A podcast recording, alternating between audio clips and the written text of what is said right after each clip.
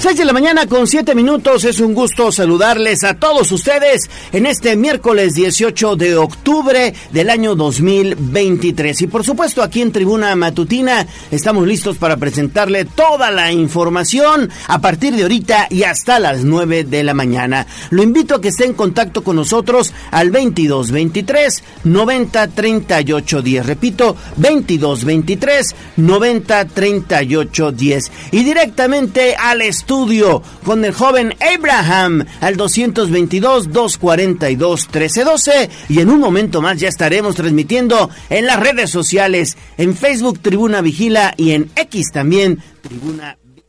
Vámonos con información de la Nota Roja. Sitio web código rojo.mx.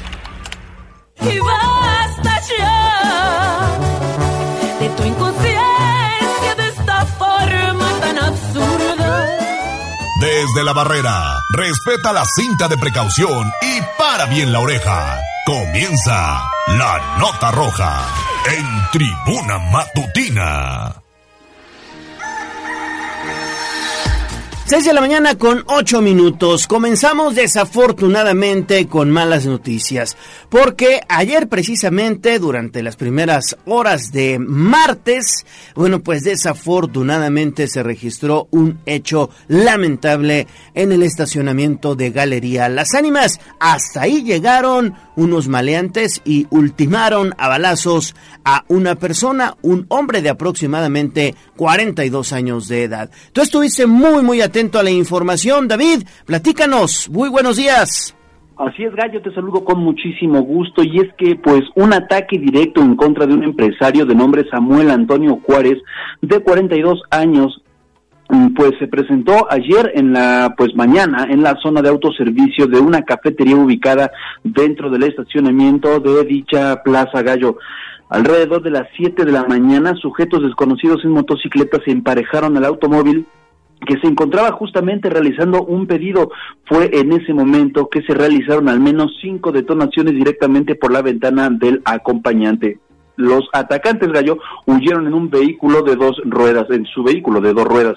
Al sitio llegaron rápidamente paramédicos de protección civil quienes constataron que Samuel ya no contaba con signos vitales, pues uno de los tiros llegó certeramente en su cráneo. El conductor del automóvil quedó fuertemente lesionado debido a que presentó al menos tres heridas de bala, por lo que fue estabilizado en el lugar y posteriormente trasladado a un hospital del sector salud.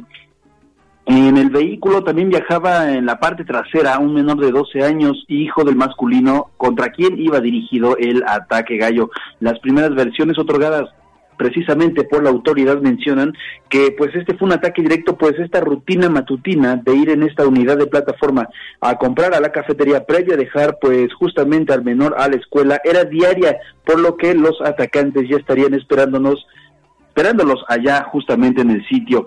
Durante gran parte de la mañana se observó fuerte movilización y un amplio acordonamiento que bloqueó el paso del circuito Juan Pablo II desde la diagonal de la 19 Poniente con dirección al Boulevard Atlixco. Mientras tanto, pues agentes de la Fiscalía General del Estado se dedicaron a realizar las labores pertinentes para la recabación de indicios y el posterior levantamiento del cadáver. Lamentable gallo el, el hecho que se registró y esta es la información. Sí, sí, sí, muy lamentable lo que sucedió ahí en la zona de las ánimas, David, y la zona pues prácticamente estuvo acordonada muchas, muchas horas, obviamente agentes de la Fiscalía pues realizando las diligencias correspondientes, el levantamiento de indicios y eso también generó pues conflicto en el lugar. Así es, porque pues eran alrededor de las 2 de la tarde y los, las pues diligencias pertinentes seguían siendo realizadas, por eso fue que el bloqueo duró varias, varias horas, como bien lo comentas, Gallo. Perfecto, David, pues muchísimas gracias y regresamos contigo más adelante. Buen inicio de la jornada. 6 de la mañana con 12 minutos. Ale Bautista, te saludo con gusto. Buenos días. ¿Cómo estás, Gallo? Muy buenos días. Lamentable esta noticia con la que pues amanecimos el día de ayer y siguiendo con la información respecto a este hecho que se presentó muy cerquita de la colonia La Paz, el presidente municipal Eduardo Rivera, bueno, pues dijo que fue un ataque directo. Adelante, Gisto, tienes los detalles. Muy buenos días. Así es, Ale, te saludo con mucho gusto, igual que a nuestros amigos del auditorio. Precisamente fue un ataque directo y no un asalto el hecho registrado la mañana de este martes 17 de octubre en el estacionamiento de Galería Las Ánimas. Esto fue lo que dio a conocer el alcalde de Puebla, Eduardo Rivera Pérez. En entrevista le di lamentó la situación una vez que puntualizó que un sujeto fue quien llegó directamente a ejecutar a la persona involucrada. Explicó que ante el llamado de emergencia, elementos de la Secretaría de Seguridad Ciudadana resguardaron la zona, mientras que la Fiscalía General del Estado realizó las investigaciones correspondientes y paramédicos atendieron a las personas lesionadas, en donde precisamente, lamentablemente, una falleció en el sitio. Rivera Pérez reiteró que la Fiscalía General del Estado será la encargada de realizar la investigación correspondiente para dar con él o los responsables y se llegue hasta las últimas consecuencias. Escuchemos. La información y el reporte que tenemos de manera directa es que fue un ataque eh, precisamente dirigido, no fue producto de un tema de un asalto, ese es el primer reporte que tenemos y se encuentra en este momento la Secretaría de Seguridad Ciudadana en coordinación con la Fiscalía resguardando el lugar, atendiendo una de las personas también heridas que se encuentran también ahí mismo en ese lugar y esperemos por supuesto la coordinación con la Fiscalía para que se investigue, se dé con el responsable. La información que nosotros tenemos es de aparentemente un sujeto que llegó eh, directamente a ejecutar y hacer este ataque hacia esta persona. El reporte. Bueno, pues ahí está la información. Gracias, Kiss. Buen inicio de jornada. Regresamos contigo en un momento más. 6 de la mañana con 14 minutos. Seguramente seguirán las investigaciones en torno a este lamentable hecho. Y, por cierto, mañana jueves es eh, conferencia de prensa de la Fiscalía. Ahí se ampliará la información. 6 de la mañana con 14 minutos. Y vamos a otro hecho que la verdad también es reprobable. Resulta que un universitario, un joven, apuñaló a su compañero. ¿Y eso por qué, Daniel? Platícanos, muy buenos días. Hola, ¿qué tal, Gallo? Te saludo con gusto, al igual que al auditorio de Puebla, Trisco y municipios de la Mixteca. Efectivamente, hecho Gallo, un hecho realmente lamentable, pues este viernes 13 de octubre, un estudiante del bachillerato de, bueno, pues la escuela eh, Universidad de América Latina, UDAL, fue apuñalado por su compañero debido a una situación de racismo en inmediaciones de la colonia Bugambilias. A través de redes sociales se difundió un video en el que se ve al joven de nombre Santiago, de 17 años de edad, salir de su casa y en ese momento otro varón llamado Salomón lo intercepta y comienza a atacarlo con una navaja, dando inicio a un forcejeo en el que un tercer sujeto interviene para auxiliar a la víctima. Luego del ataque, el presunto responsable se dio a la fuga con rumbo desconocido. Eh, bueno, pues por lo anterior, el joven afectado fue ingresado a un hospital donde fue intervenido quirúrgicamente y su estado de salud se reporta como delicado debido a que la herida que recibió en la zona abdominal pasó cerca de sus órganos vitales. Cabe destacar que compañeros de Santiago refieren que era víctima de bullying por parte de Salomón, quien lo discriminaba por ser de ascendencia cubana, hecho que escaló hasta el lamentable ataque perpetrado el pasado viernes. Se espera que en breve las autoridades brinden mayor información sobre el caso, mismo que ya está siendo investigado. El reporte Gallo. Entonces, la, la hoy víctima, digamos que eh, regularmente o de manera frecuente, pues eh, hacía comentarios eh, de tipo raciales, ¿no? En contra de su compañero hasta que le colmó el plato y fue sobre él con una navaja. No, Gallo, la víctima ya era ya ahora sí que ya era víctima previamente de bullying por parte de él. él era la víctima entonces. Él es la víctima. Fíjate ahora sí que las agresiones fueran escalando hasta que pues esta persona que normalmente lo acosaba y pues le hacía burla por por este hecho racial eh, pues escaló hasta este hasta este grado y es por eso que bueno pues sí varios compañeros están muy indignados porque pues ya ya era un hecho que ya era bastante visible para la sociedad y sin embargo pues nadie hizo nada hasta que bueno pues ya terminó en este en este ataque que pues ya hizo que esta persona el atacante pues ahorita esté prófuga no, entonces estamos hablando de un racismo exacerbado. Sí, sí, un hecho que fue escalando, que fue visible para todos y que nadie hizo nada. Oye, está muy grave esta situación. Un caso de bullying muy lamentable, ¿eh? Está grave el tema. Y bien lo han dicho los especialistas, la violencia escala, empieza con comentarios, con insultos, y mira hasta lo que llegó Daniel. Es correcto, Ale, sí, sí, sí, eh, compañeros, eh, refieren una amiga específicamente fue la que tomó cuenta de todos estos hechos, cómo fueron escalando y pues es, es fecha que ahorita pues ya exigen justicia debido a que esta esta situación se registró el 13 de octubre, pero bueno, fue hasta el día de ayer que se difundió el video y pues ya la sociedad en general pues ya tomó cuenta de este de este lamentable caso de, de racismo, Ale. Fíjate, fíjate nada más. Bueno, pues seguimos pendientes a este caso. Seis de la mañana con 17 minutos. Vamos con más, Daniel Jacome, porque hubo pues un duro golpe de la Secretaría. Lo adelantaba precisamente el presidente municipal y después se confirmó por parte de la Secretaría de Seguridad Ciudadana. 41 kilos de marihuana que fueron decomisados, pero ¿dónde ocurrió? Adelante, Dani ni más ni menos sale efectivamente en una empresa de paquetería y mensajería de la Junta Auxiliar San Jerónimo Caleras, la Secretaría de Seguridad Ciudadana del municipio logró el aseguramiento de 12 cajas que en su interior contenían posible droga. Eh, bueno, pues policías municipales de la unidad canina llevaban a cabo labores de prevención del delito en una empresa de paquetería cuando un ejemplar eh, canino especializado en la detección de narcóticos modificó su comportamiento frente a un conjunto de cajas de cartón, mismas que desprendían olor similar a las de la marihuana. Con las debidas medidas de precaución, se aseguraron paquetes con aproximadamente 41 kilogramos de peso bruto. Además, se tiene conocimiento de que dichos paquetes, pues, bueno, pues provenían del estado de Tlaxcala con destino, con destino a diferentes entidades del país. Por lo anterior, los indicios fueron puestos a disposición del agente del Ministerio Público, autoridad encargada de realizar los actos de investigación correspondientes. El reporte, Ale. Gracias, Dani. Gracias, Daniel. Seguimos contigo porque esto sucedió ya en la zona conurbada, ya en el municipio de Coronango. Mataron también a una persona por una discusión. ¿Cómo estuvo eso, Daniel? Así es, Gallo, mediante el aporte de datos de prueba, la Fiscalía General del Estado de Puebla obtuvo la vinculación a proceso de José Juan, presunto responsable del delito de homicidio calificado. El 7 de octubre de 2023, después de una fiesta en la localidad de San Antonio, Mihuacán, en el municipio de Coronango, la víctima tuvo un altercado con el imputado, quien le reclamó por unos teléfonos celulares. Durante la discusión, José Juan sacó un arma de fuego y le disparó al afectado en la cabeza, privándolo de la vida. Tras cometer el ilícito, el presunto responsable escapó del lugar a bordo de una camioneta Dodge Caravan del Estado de México, siendo perseguido por policías municipales que lograron su detención.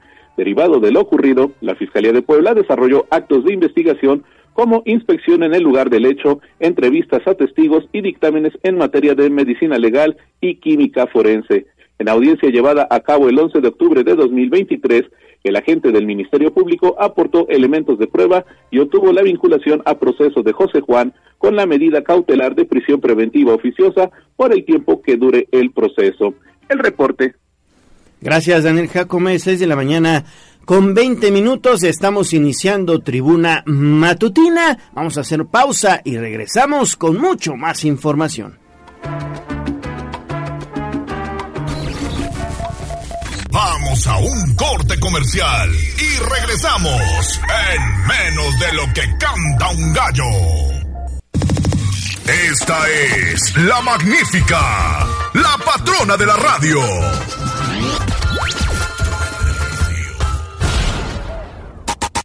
Seguimos con el gallo de la radio. Instagram, Tribuna Noticias. Siempre pendiente. el gobierno es muy inteligente. Soy poblano al mil por ciento. Me la rifo donde sea. Al descubierto.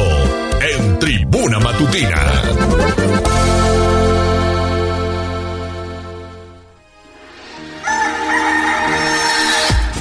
6 de la mañana con 25 minutos. Seguimos con más en Tribuna Matutina. Vámonos con entidad al descubierto. Y estas son buenas noticias porque ayer el gobernador Sergio Salomón Céspedes Peregrina acudió a Palacio Nacional en la Ciudad de México a reunirse con el presidente Andrés Manuel López Obrador.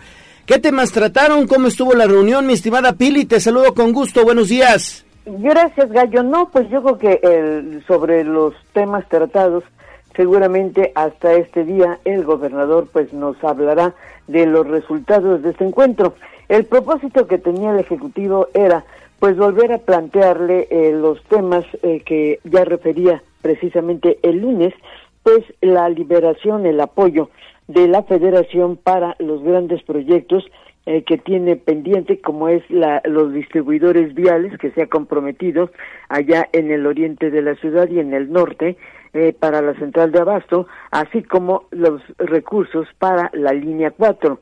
Sin duda serán obras en las cuales el gobierno del estado pues habrá de invertir, pero sí se requiere también del apoyo de la federación y la preocupación del ejecutivo es que pues se tenga lo más pronto posible los recursos para iniciar las obras porque pues deben estar terminadas antes, eh, es decir, en el 2024 a más tardar. No tenemos todavía, es decir, no hemos podido hablar con él todavía sobre eh, pues los acuerdos que tuvo ayer en Palacio Nacional. Ese es un tema, callo. Perfecto, Pili, 6 de la mañana con 26 minutos. Y seguimos con Pili Bravo porque precisamente hablando del gobierno del estado el día de ayer hubo un importante evento, una campaña para la no más violencia en Puebla. Adelante, Pili. Gracias, Ale. Pues ayer el consorcio de los el consorcio de universidades, la Universidad Autónoma de Puebla y el gobierno del estado se sumaron a la campaña que ha emprendido el Banco Santander de no más violencia y que tiene como propósito erradicar esa práctica en todos esos órdenes. El director del Banco Santander México, Felipe García Asensio, eh, presentó ante rectores y el gobernador del estado el programa No más violencia y explicó sus objetivos. Se plasma precisamente en el programa No más violencia. A través de este programa daremos formación a funcionarios públicos y a la población en general en prevención de violencia y en aspectos que nos permitan fomentar una cultura de paz. El programa se basa en estándares nacionales e internacionales y se construye a partir de la exitosa implementación del programa en universidades de Consorcio Universitario Puebla, enfocado en docentes y estudiantes universitarios. El curso tendrá una duración de tres semanas y dará herramientas a los beneficiarios que les permitan tomar conciencia, identificar situaciones de violencia, al tiempo que los dotará de capacidades para el desarrollo de estrategias para hacer frente a estas situaciones. La secretaria de Igualdad Sustantiva, Melba Navarro Saqueira, comentó que con la capacitación se deja sin duda un precedente de que la violencia se ataca solamente con programas de prevención, en tanto, el rector de la Universidad Anáhuac y presidente del Consorcio de Universidades José Mata señaló que las universidades están más que dispuestas a participar en esta propuesta que surge además de un banco. Esto dijo. La violencia no se combate con más violencia, la injusticia no se combate con más injusticia, se combate con obras buenas. Celebremos hoy eh, y que nos inspire Esteban de Antuñado y la constancia para ser perseverantes en una lucha donde hoy se une un gobierno responsable y sensible, instituciones educativas que están dispuestas a impulsarlo y, por supuesto, un aliado estratégico como es el Banco Santander en algo de mucho valor. Y el gobernador Sergio Salmón cerró con el firme compromiso de contribuir a todo tipo de violencia en Puebla. Ya lo hace, pero celebra esta campaña. La seguridad y la paz son pilares esenciales para el progreso de toda sociedad. Por ello, el gobierno del Estado y un servidor en lo personal se ha dado a la tarea de establecer estrategias que contribuyan a atacar la violencia en cualquiera de sus manifestaciones y sin duda lo hemos comentado toda la vida, no podemos solos, necesitamos aliados. Y por ello yo quiero reconocer, agradecer el interés social y que hace público el Banco Santander. Y bueno, pues de esta manera la campaña será la capacitación para 2.500 trabajadores del servicio público, tanto del gobierno, sobre todo de los ayuntamientos pues del interior del estado. Ese reporte, Ale Gallo. Qué importante es que, bueno, pues existen este tipo de campañas impulsadas por instituciones sólidas que en coordinación con el gobierno del estado, en este caso, se estará capacitando pues a servidores públicos y hay que prevenir la violencia. Hoy desafortunadamente estamos inmersos en un mundo cada cada vez más violento y es importantísimo que se den este tipo de pues de acciones y de coordinación con la iniciativa privada, Pili. Y sobre todo que hagan participar a las universidades, ¿no? Yo creo que ellos son los mejores elementos para poder pues capacitar al resto de las personas pues a los que va dirigido esta campaña, ¿no? Los universitarios, eh, eh, todas las instituciones, fíjate, porque no solamente es el consorcio de universidades privadas. De hecho, la semana pasada comenzó esta campaña en la UAP, eh, me parece que fue el viernes, donde también se presentó la misma campaña, pero en la UAP. Y ayer, bueno, pues se hizo con el resto de las universidades, también asistió la rectora de la Universidad Autónoma de Puebla. Y bueno, pues todos los rectores se mostraron más que contentos pues de participar en esta eh, jornada tan importante contra la violencia y de emprender acciones de cómo prevenirlo, porque pues no basta de hablar en contra de la violencia de que no conviene, lo sabemos, sino que están dándote herramientas de cómo prevenirla que es lo más importante, claro que sí. 6 de la mañana con 31 minutos. Seguimos con más información, Pili, porque ya lo adelantaba el mandatario estatal hace unos días. Comenzarían ya la rehabilitación de los arcos de seguridad que se encuentran en eh, lo largo y ancho de la entidad poblana. Comenzaron ya con el de Huejotzingo. Sí, fíjate que, pero además lo, lo interesante es pues no solamente que se esté trabajando en la rehabilitación de estos lugares para iniciar el equipamiento de los arcos de seguridad. En paralelo, la Secretaría de Seguridad Pública convoca a los presidentes de 24 municipios que comprenden la franca, la franja del distrito de San Martín Texmelucan hasta Puebla para precisar en qué consiste el trabajo de vigilancia que está en proceso de instalación porque esos municipios también tendrán que contar con equipos de videovigilancia que deberán ser conectados al esquema del C5. Y por eso el secretario Daniel Iván Cruz decía convocará esta semana a los presidentes municipales que corresponde al arco carretero de Huejotzingo son alrededor de 24 municipios. Se les hará de conocimiento el trabajo integral que ello conlleva. Ya se tiene cuántos operadores intervinientes del 911 se requerirán para operar ese, ese arco carretero. Así va, va a ser un buen proyecto, va a estar muy en un gran nivel y yo creo que podemos generar una de las mayores coberturas a nivel nacional en este tema. El soporte yo creo que va a ser el, mejor soporte que tenga el país, pero el incremento se irá dando en la medida que vayamos generando una cobertura total con municipios, Estado. La importancia del arco de Huejocingo se debe a que se trata de establecer mayor seguridad en esos municipios que atraviesan la autopista México-Puebla y que en los últimos años se ha convertido lamentablemente en un tramo de asaltos para el transporte de carga y también para la, eh, para otro tipo de delitos. Por eso, la importancia pues de que estos 24 municipios pues no solamente conozcan de la existencia del arco, sino que deberán incorporarse con sus propios equipos a este sistema de seguridad. Ese reporte, Gallo. Importantísimo, importantísimo. Ya iniciaron con el de Huejotzingo y vendrán otros más precisamente para pues eh, garantizar, garantizar que eh, disminuya entre otros delitos el robo o el asalto al transporte de carga, que es una situación que se está dando prácticamente en todas las carreteras que cruzan el estado, Pili. Por eso, eh, bueno, hay que recordar que el de Huejotzingo es uno, pero también hay otros arcos, los arcos grandes están pues en la zona de Atlisco, en Izúcar de Matamoros, en Coapiastla, en Palmar de Bravo, en Huejotzingo y Altepeji, entre los principales. En todos ellos se irá trabajando, pero la intención es eso, incorporar también a los municipios para que tengan sus equipos de seguridad conectados pues a los a los arcos y de esta manera pues ampliar el radio de vigilancia y de cuidado a las carreteras y a todos los municipios. Exactamente. Seguimos con más, Pili. Y estas son buenas noticias porque ya están de regreso en Puebla los peregrinos que se habían ido a la zona de Israel, Pili. Pues ya, afortunadamente, ya están de regreso después de los momentos de incertidumbre que vivieron por varios días los 17 peregrinos poblanos que se encontraban en excursión en Tierra Santa y que de manera sorpresiva, bueno, pues se encontraron en un país en guerra, por lo que se apresuró la manera de salir sin que pudieran hacerlo en los dos primeros días.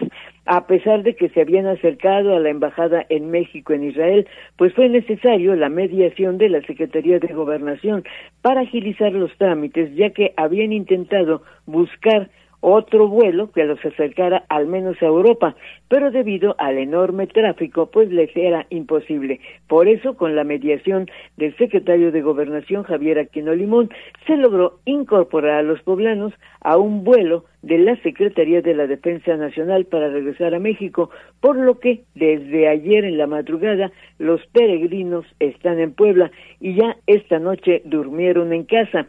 Eh, además, fíjate que hubo el, por parte del el padre Juan José Zabaleta, que era el organizador de esta excursión a Jerusalén, bueno, pues dio las gracias en estos términos.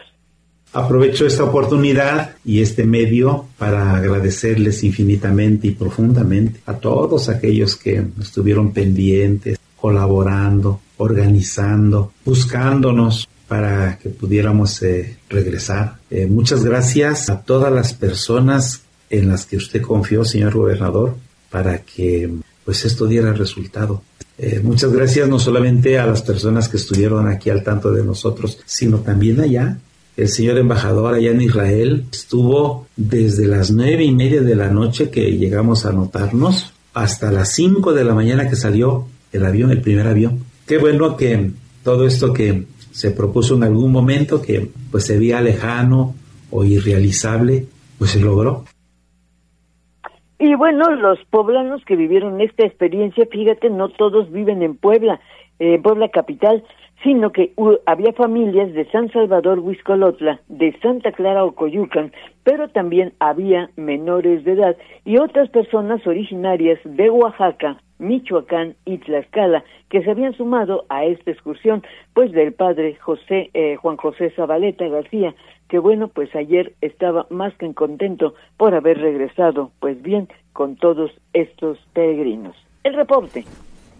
Gracias Pili, gracias por la información. Regresamos contigo un poquito más adelante, 6 de la mañana con 38 minutos. Y fíjate que el gobierno de México, a través del presidente Andrés Manuel López Obrador, ya que hablábamos de mexicanos en este conflicto entre Israel y Palestina, bueno, mantiene comunicación con este grupo terrorista para conseguir la liberación de dos mexicanos que están, pues, este, fueron secuestrados por este grupo. Por jamás. Exactamente. Vamos a ver qué pasa. Están ya negociaciones y esperemos, esperemos. Aunque el gobierno se ha mantenido neutro sí, en neutro. su posición de este conflicto, ¿no? Exactamente. Oye, y hay comentarios. El profesor Manitas rápidamente dice que está haciendo una pausa en la carretera para eh, hacer un comentario en relación al joven que fue apuñalado. Condenable y detestable. Si los maestros estaban al tanto de lo que acontecía y no hicieron nada. Prueba es que la situación derivó en este ataque. Y también hay que ver qué educación ha recibido y por parte de quién este chico. Claro, sí, sí, sí, totalmente de acuerdo. Gracias por tu comentario, maestro Manitas. Pues ahí está, saludos y buen viaje. Buen viaje, 6 de la mañana con 38 minutos, hacemos nueva pausa y regresamos con más información. Vamos a un corte comercial y regresamos en menos de lo que canta un gallo. Esta es la magnífica, la patrona de la radio.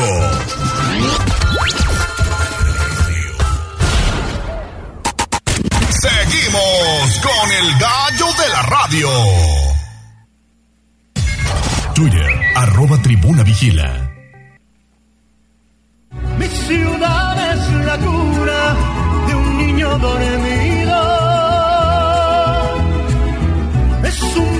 Bosque de espejos que cuida un castillo.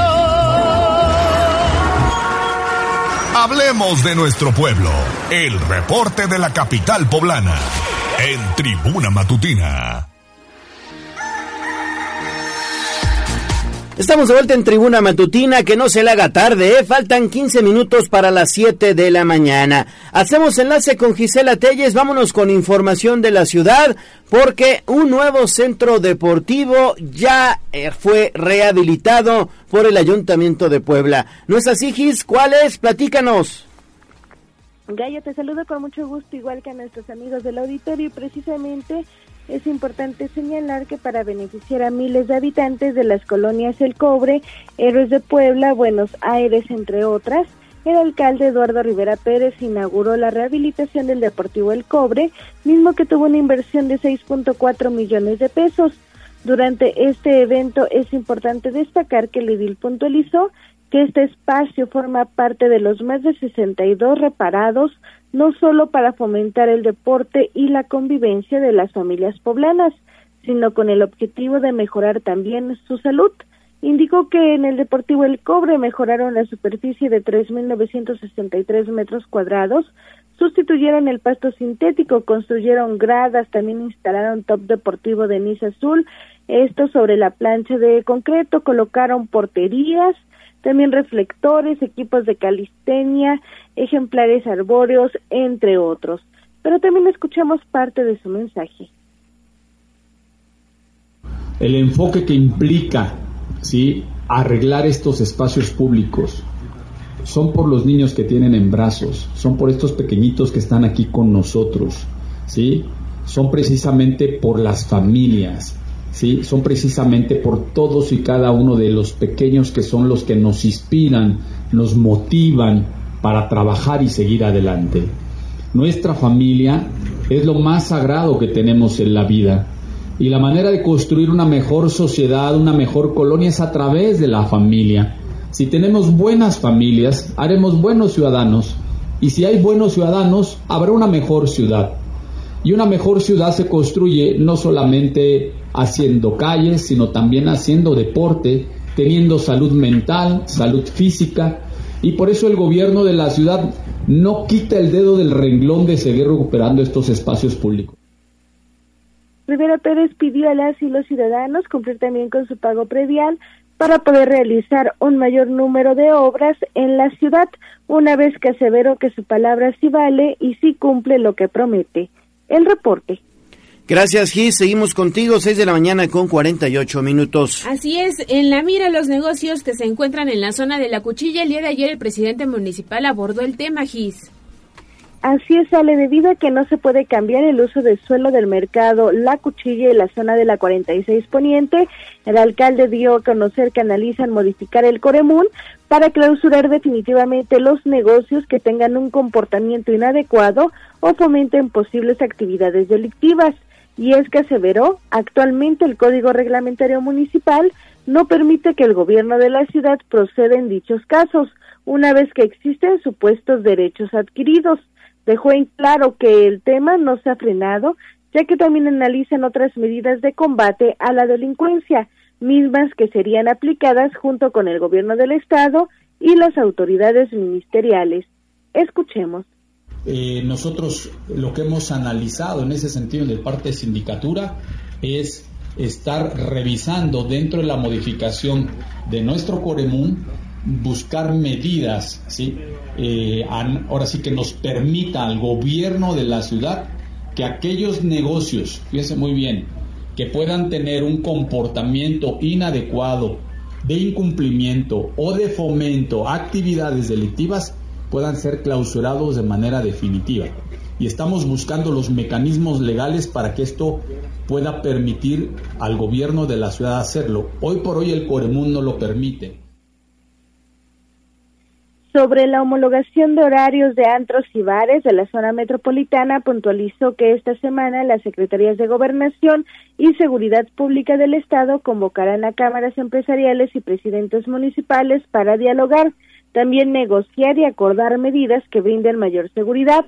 Y por ello, pues reiteró que aplaude la medida y se sumará a esta estrategia para que eh, pues se necesita ya eh, precisamente ese tipo de estrategias para disminuir los lamentables hechos que se han presentado durante las últimas semanas. El reporte. Sí, sí, sí, la verdad es que siempre es importante homologar el cierre de horario de antros en eh, Puebla, por lo menos Puebla capital y también en la zona conurbada, porque cierran en uno y te vas a otro municipio, cierran en ese y te vas a otro municipio y bueno, pues la fiesta sigue, ¿no? Exactamente. Sí, solo se cambian de lugar. Exactamente. Gracias, Gis. Gracias por tu reporte. Son las 6 de la mañana con 50 minutos. Regresamos con David Becerra, el reportero del casco. Mi estimado David, ¿cómo te fue ayer? Día de manifestaciones de trabajadores del Poder Judicial Federal y hoy todo parece indicar sucederá lo mismo, David. Así es, Gallo, y es que ayer por segundo día consecutivo, pero con mayor potencia, se realizaron las protestas por parte de trabajadores del Poder Judicial. En esta ocasión fueron diversos puntos de la ciudad en los que se realizaron bloqueos, cerrando vialidades importantes y generando caos vial, como en Boulevard Hermano Cerdán y Avenida Las Torres, así como la zona de periférico a la altura de las instalaciones de Ciudad Judicial. Esta manifestación en Puebla se suman a las movilizaciones realizadas a nivel nacional, donde los manifestantes justamente exigen el respeto de sus derechos laborales, pues aseguran que con la iniciativa de desaparición de fideicomisos, estos quedarían cuarteados sus eh, pues derechos laborales, Gallo, y es que esta iniciativa del bloqueo de 13 de los 14 fideicomisos que pues continúa avanzando, por eso como bien comentas Gallo, se espera que probablemente hoy continúen estas manifestaciones e incluso por lo que resta de la semana, pues ya estaremos informándolo en caso de que se generen pues bloqueos, evidentemente en vialidades importantes, cómo se fue o cómo se realizó el día de ayer. Gallo, es la información que tenemos. Bueno, pues sí, seguramente continuarán estos bloqueos porque ayer en la Cámara de Diputados ya finalmente se aprobó esto. Fueron 13 los fideicomisos que los eh, diputados, el Poder Legislativo, retiró a jueces, ministros y magistrados de la Suprema Corte de Justicia de la Nación que destinaban, según se dice, para gastos eh, lujosos por su desaparición votaron 259 legisladores a favor y 205 en contra y una abstención. El PRI, PAN y Movimiento Ciudadano pues insistían obviamente en dejar estos fideicomisos. Exactamente, vamos a ver qué pasa este día en Puebla porque desde el lunes tenemos estas manifestaciones, lo mismo que a nivel nacional. Y si te parece, cambiamos radicalmente de tema. Esto pasó mientras usted dormía y bueno, pues el día de ayer también aquí en la capital se entregó el Premio Estatal de la Juventud y estuvo muy pendiente de esto Abigail González. Adelante, Avi. ¿Qué tal, Ale Gallo, amigos del auditorio? Muy buenos días. Efectivamente, les comento que pues este martes se realizó la entrega del Premio Estatal de la Juventud Vicente Suárez 2023 a los jóvenes cuyos proyectos destacaron dentro de la sociedad poblana y es que cada ganador pues recibió la cantidad de 30 mil pesos. Durante el evento, se entregaron 10 premios a las categorías representativas de más de 450 jóvenes inscritos. El secretario de Gobernación, Javier Aquino Limón, reconoció el talento de las personas y funcionarios que a su corta edad ya ocupan un cargo de gran importancia, por lo que dejó en claro que sí se puede que cada vez más jóvenes sean parte de estos proyectos. Escuchemos. En esta diversidad que tenemos en Puebla haya una representatividad de todos los sectores y creo que los jóvenes tienen su cuota de bien representada. Asimismo, dejó en claro que el gobierno estatal ha buscado impulsar diversos programas con apoyos económicos para que los jóvenes sigan avanzando en la construcción de proyectos. Por su parte, Alfredo Paradas Almorán director general del Instituto de la Juventud, dio a conocer que este premio es importante debido a que se quiere dejar un testimonio positivo en la comunidad y sobre todo el potencial para cambiar al mundo. Escuchemos. En este sentido, quiero decirles que no es fácil ser joven en este siglo XXI, donde la presión social, la incertidumbre y los problemas globales son abrumadores. No, no es fácil ser joven cuando constantemente somos subestimados por nuestra edad y experiencia, cuando nos niegan oportunidades por el hecho de pensar y querer hacer las cosas de forma distinta. Y es que las categorías premiadas fueron logro académico, científico o social, protección al medio ambiente, discapacidad e integración, fortalecimiento de las culturas indígenas, logro deportivo, ingenio emprendedor, innovación tecnológica, emprendimiento y desarrollo económico, cultura cívica y derechos humanos, expresiones artísticas y culturales, compromiso con el bienestar humano, responsabilidad con el bienestar animal y medio ambiente y promoción de la actividad física.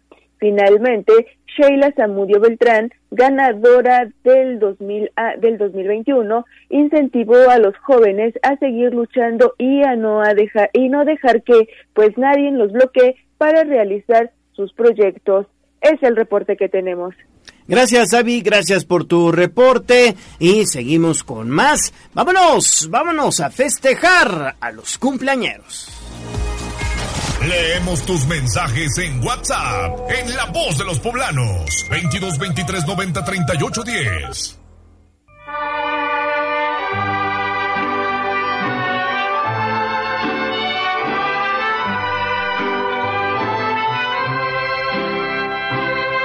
En la fresca y perfumada mañanita de tu santo, recibe mi bien amada la dulzura de mi canto. Encontrarás en tu reja un fresco ramo de flores que mi corazón te deja, chinita de mis amores.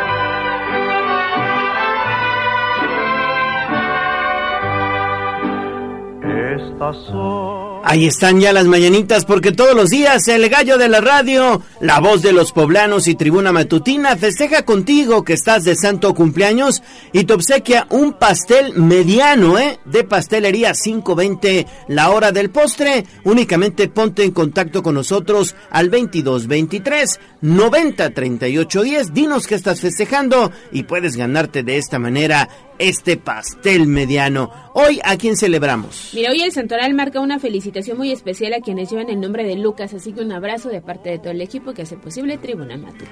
Pues un fuerte abrazo a todos los que llevan por nombre Lucas. Un fuerte abrazo y también para ustedes que están de cumpleaños. Mándenos mensaje 2223 90 38 10 porque Pastelería 520 está estrenando sucursal. Sucursal en Ustedes van sobre Periférico Ecológico en dirección a la autopista y antes de bajar hacia Cuatro Caminos, bueno, pues encontrarán una gasolinería ahí donde venden maquinaria pesada y hay una cafetería, una franquicia hay una pequeña placita de contenedores. Ahí está, ahí está Pastelería 520, la hora del postre. Para mí, los mejores pasteles de Puebla. Muchas felicidades. Y hay que también decirles a los amigos radioescuchas que ya nos habilitaron la sucursal Torresillas. Claro. Entonces ya para quienes viven al sur les quedará más cerquita ir por este pastel, así que si están de santo de cumpleaños, escríbanos. Exactamente. Felicidades.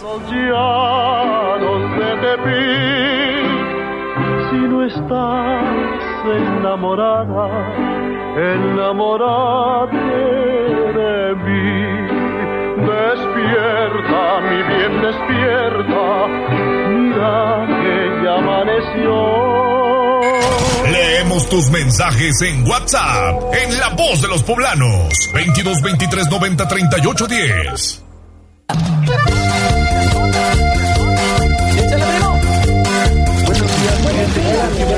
Esta es la voz de los poblanos.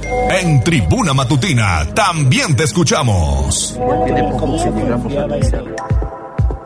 Faltan dos minutos para las 7 de la mañana. Vamos a escuchar la voz, la voz de los poblanos, pero quiero aprovechar esta sección de Ale Bautista para decirles que el próximo 31 de octubre Tribuna Comunicación estará cumpliendo 54 años y lo estaremos festejando en grande. El 31 de octubre de 1969, nuestro fundador Enrique Montero Ponce inició con esto que hoy es una realidad. Y por eso estaremos obsequiando para todos nuestros amigos radioescuchas, para nuestro auditorio, para nuestros oyentes, una motocicleta, ¿eh? Vamos a obsequiar una motocicleta con motivo del 54 aniversario de Tribuna Comunicación. Pero no es tan fácil, Ale. Exactamente, tienen que estar pendientes de la dinámica que les vamos a dar a conocer porque el gallo tiene todos los detalles, al igual que nuestras redes sociales, Noticias Tribuna, Tribuna Vigila y Código Rojo. ¿Quieren ganarse esa motocicleta? Ahí les va. Primero, para poder ingresar a la dinámica, tienen que mandarnos a donde quiera que anden, ¿eh? A donde quiera que estén, por las calles de Puebla, un reporte vial con su nombre completo. Mándenos un mensaje de voz al 2223 90 38 10 donde nos digan, ¿sabes qué gallo? Ale, Tribuna Vigila, la voz de los poblanos, estamos transitando por el Boulevard 5 de Mayo, observamos carga vehicular a la altura de tales y tales calles. Mi nombre es Juan Pérez. Así nada más, ¿eh? Y de esa manera van a ingresar ya a esta dinámica que estaremos obviamente entregando la motocicleta el día 28, el sábado 28 de octubre. Haremos una caravana con todos ustedes que se estarán inscribiendo. Esta caravana irá de Grupo Tribuna aquí en la Colonia La Paz hacia una agencia de autos ubicada allí en el Boulevard Hermano Cerdán. Entonces, mándenos mensaje de voz 22 23 90 38 10. Díganos su reporte vial, su nombre completo y de esa manera ya estarán ingresando a esta dinámica. Está bien fácil. Está bien fácil. Hoy ya con la tecnología agarran el WhatsApp, lo abren, ¿no? Mandan una- un audio de voz o incluso, sí, de preferencia un audio de voz. Claro. Y se reporta con nosotros 22 23 90 38 10 y así de rápido y fácil está participando. Mucha suerte para todos y pues anímense. Claro, es la dinámica del reportero del casco. Exactamente. Mira, gracias David Becerra. Va- nos va a Sí. cobrar regalías el David. ¿Ustedes quieren convertirse en el reportero del casco de tribuna matutina? Bueno, pues hagan esto. Mándenos su reporte vial 22 23 90 38 10. Ahora sí, ¿qué tenemos? Ahora sí tenemos varios mensajes. Terminación 8929 nos dice, muy buenos días, ¿podrían apoyarme con un reporte para agua de Puebla, ya que llevamos días sin que nos hagan caso? Es una coladera tapada y con salida de aguas negras. Se está convirtiendo en un foco de infección. Esto ocurre en la Junta Auxiliar de San Jerónimo Caleras, en específico en el Fobi La María, frente a una famosa pues sucursal de abarrotes. Así que nos manda un video que vamos a compartir a través de La Voz de los Poblanos. Y claro que sí, pedimos apoyo de los amigos de Agua de Puebla para que estén atendiendo esta situación que nos reportan esta mañana. Juan Merino, mira, pues ya deberías de animarte, Juan. Saludos, Juan. Nos está diciendo esta mañana a través de mensajito de texto. Acaba de haber un choque por alcance en el crucero de la 18 de noviembre frente a una tienda departamental amarilla con azul, sentido a la pista. Dice, no puede tomar foto, pero ya empieza el tráfico y mucho ojo porque va a incrementar la carga vehicular, así que a tomarlo en cuenta. El señor Octavio Tenorio también ya se comunica. Muy buenos días, Ale Leo. Gracias. Saludos, Leo, por. La información que me compartiste. Ya inicié la lectura. Ah, qué bueno, qué bueno que te gustó. Perfecto. La verdad es que está espectacular ese libro. Bueno, pues ahí está don, el mensaje del señor Octavio y también a terminación 0069 nos dice muy buenos días, excelente miércoles, iniciando labores y escuchando las noticias en tribuna, muchísimos saludos. Está pendiente esta persona desde la planta de autos Volkswagen de México, así que un saludo para todos Saludos hasta San Lorenzo Almecatla para todos ustedes. Y también tenemos saludos para Andrés, que esta mañana nos está escuchando desde Balcones del Sur, terminación 0831. Me puede mandar saludos el gallo de la radio porque dice, hoy estoy de cumpleaños. Claro que sí, muchos saludos y que pases un gran cumpleaños. Te mandamos un afectuoso abrazo de parte de todo el equipo de Tribuna Matutina. Y concluimos con eh, un mensaje que nos eh, hacían llegar de que el día de ayer, fíjate, hubo manifestaciones también de antorcha campesina. Ajá. Nos dice esta persona que eh, en las instalaciones de Comisión Federal de Electricidad que se ubican en la 25 Poniente llevaban más de cuatro horas sin poder salir porque los los manifestantes no lo permitían. Ya entradita la noche dice únicamente dejaron salir a mujeres, pero es una desgracia lo que ocurre siempre que hay manifestaciones y, to- y sobre todo con este grupo que bloquea vialidades y ahora bloquea también oficinas. Es que, a ver, es la colonia Antorcha Obrera ubicada al sur de Puebla Capital. Tengo entendido, ayer eh, se manifestaron porque le están cobrando la luz, o sea, no quieren pagar luz. No, aparte invaden terrenos, o sea, y lo hemos documentado en este espacio, ¿no? Eh, y bueno, pues el día de ayer quienes estaban en esas instalaciones no podían salir. No quieren que les corten la luz, pues paguen. Paguen, así como todos los ciudadanos. Hay que pagar el servicio de luz. Claro. No porque sea antorcha no se les va a cobrar luz, por favor. Paguen. Pero pues ya lo han tomado como este pues una, un estandarte, Una ¿no? Ya todos práctica, unen, sí. todos este se manifiestan y entonces pues les hacen caso. Bueno. Y finalmente terminación 2539 también nos manda saludos esta mañana y dice el gallo me puede mandar saludos de buenos días, los estoy escuchando desde el CENTE. Claro que sí, un saludo a todos nuestros amigos del extremo sur de Puebla Capital, específicamente de los que nos escuchan en la unidad habitacional El Cente, Lares de San Alfonso, Playas del Sur y anexas. Y finalmente David Becerra también nos está reportando, oye, que hubo un aparente acristalazo en la 31 y 27, 31 Poniente y 27 Sur. Este, un negocio de motocicletas. No me digas, 31 Poniente y 27 Sur, ya sé cuál es. Ya sé cuál no es. se llevaron nada porque iban pasando los policías, entonces, bueno, pues estas personas salieron rápidamente del lugar. Híjole, tremenda la inseguridad. Bueno, gracias, gracias Ale, gracias a todos ustedes por estar en contacto a través de, las vol- de la voz de los poblanos. ¿Quieres ganarte una motocicleta? Convertirte en el reportero del casco. Ya sabes, reporte vial 2223 90 38 10. Regresamos más adelante con Jazz Guevara. Pausa y regresamos con más información. Ya se puso el. Vamos a un corte comercial y regresamos en menos de lo que canta un gallo. Esta es la magnífica, la patrona de la radio.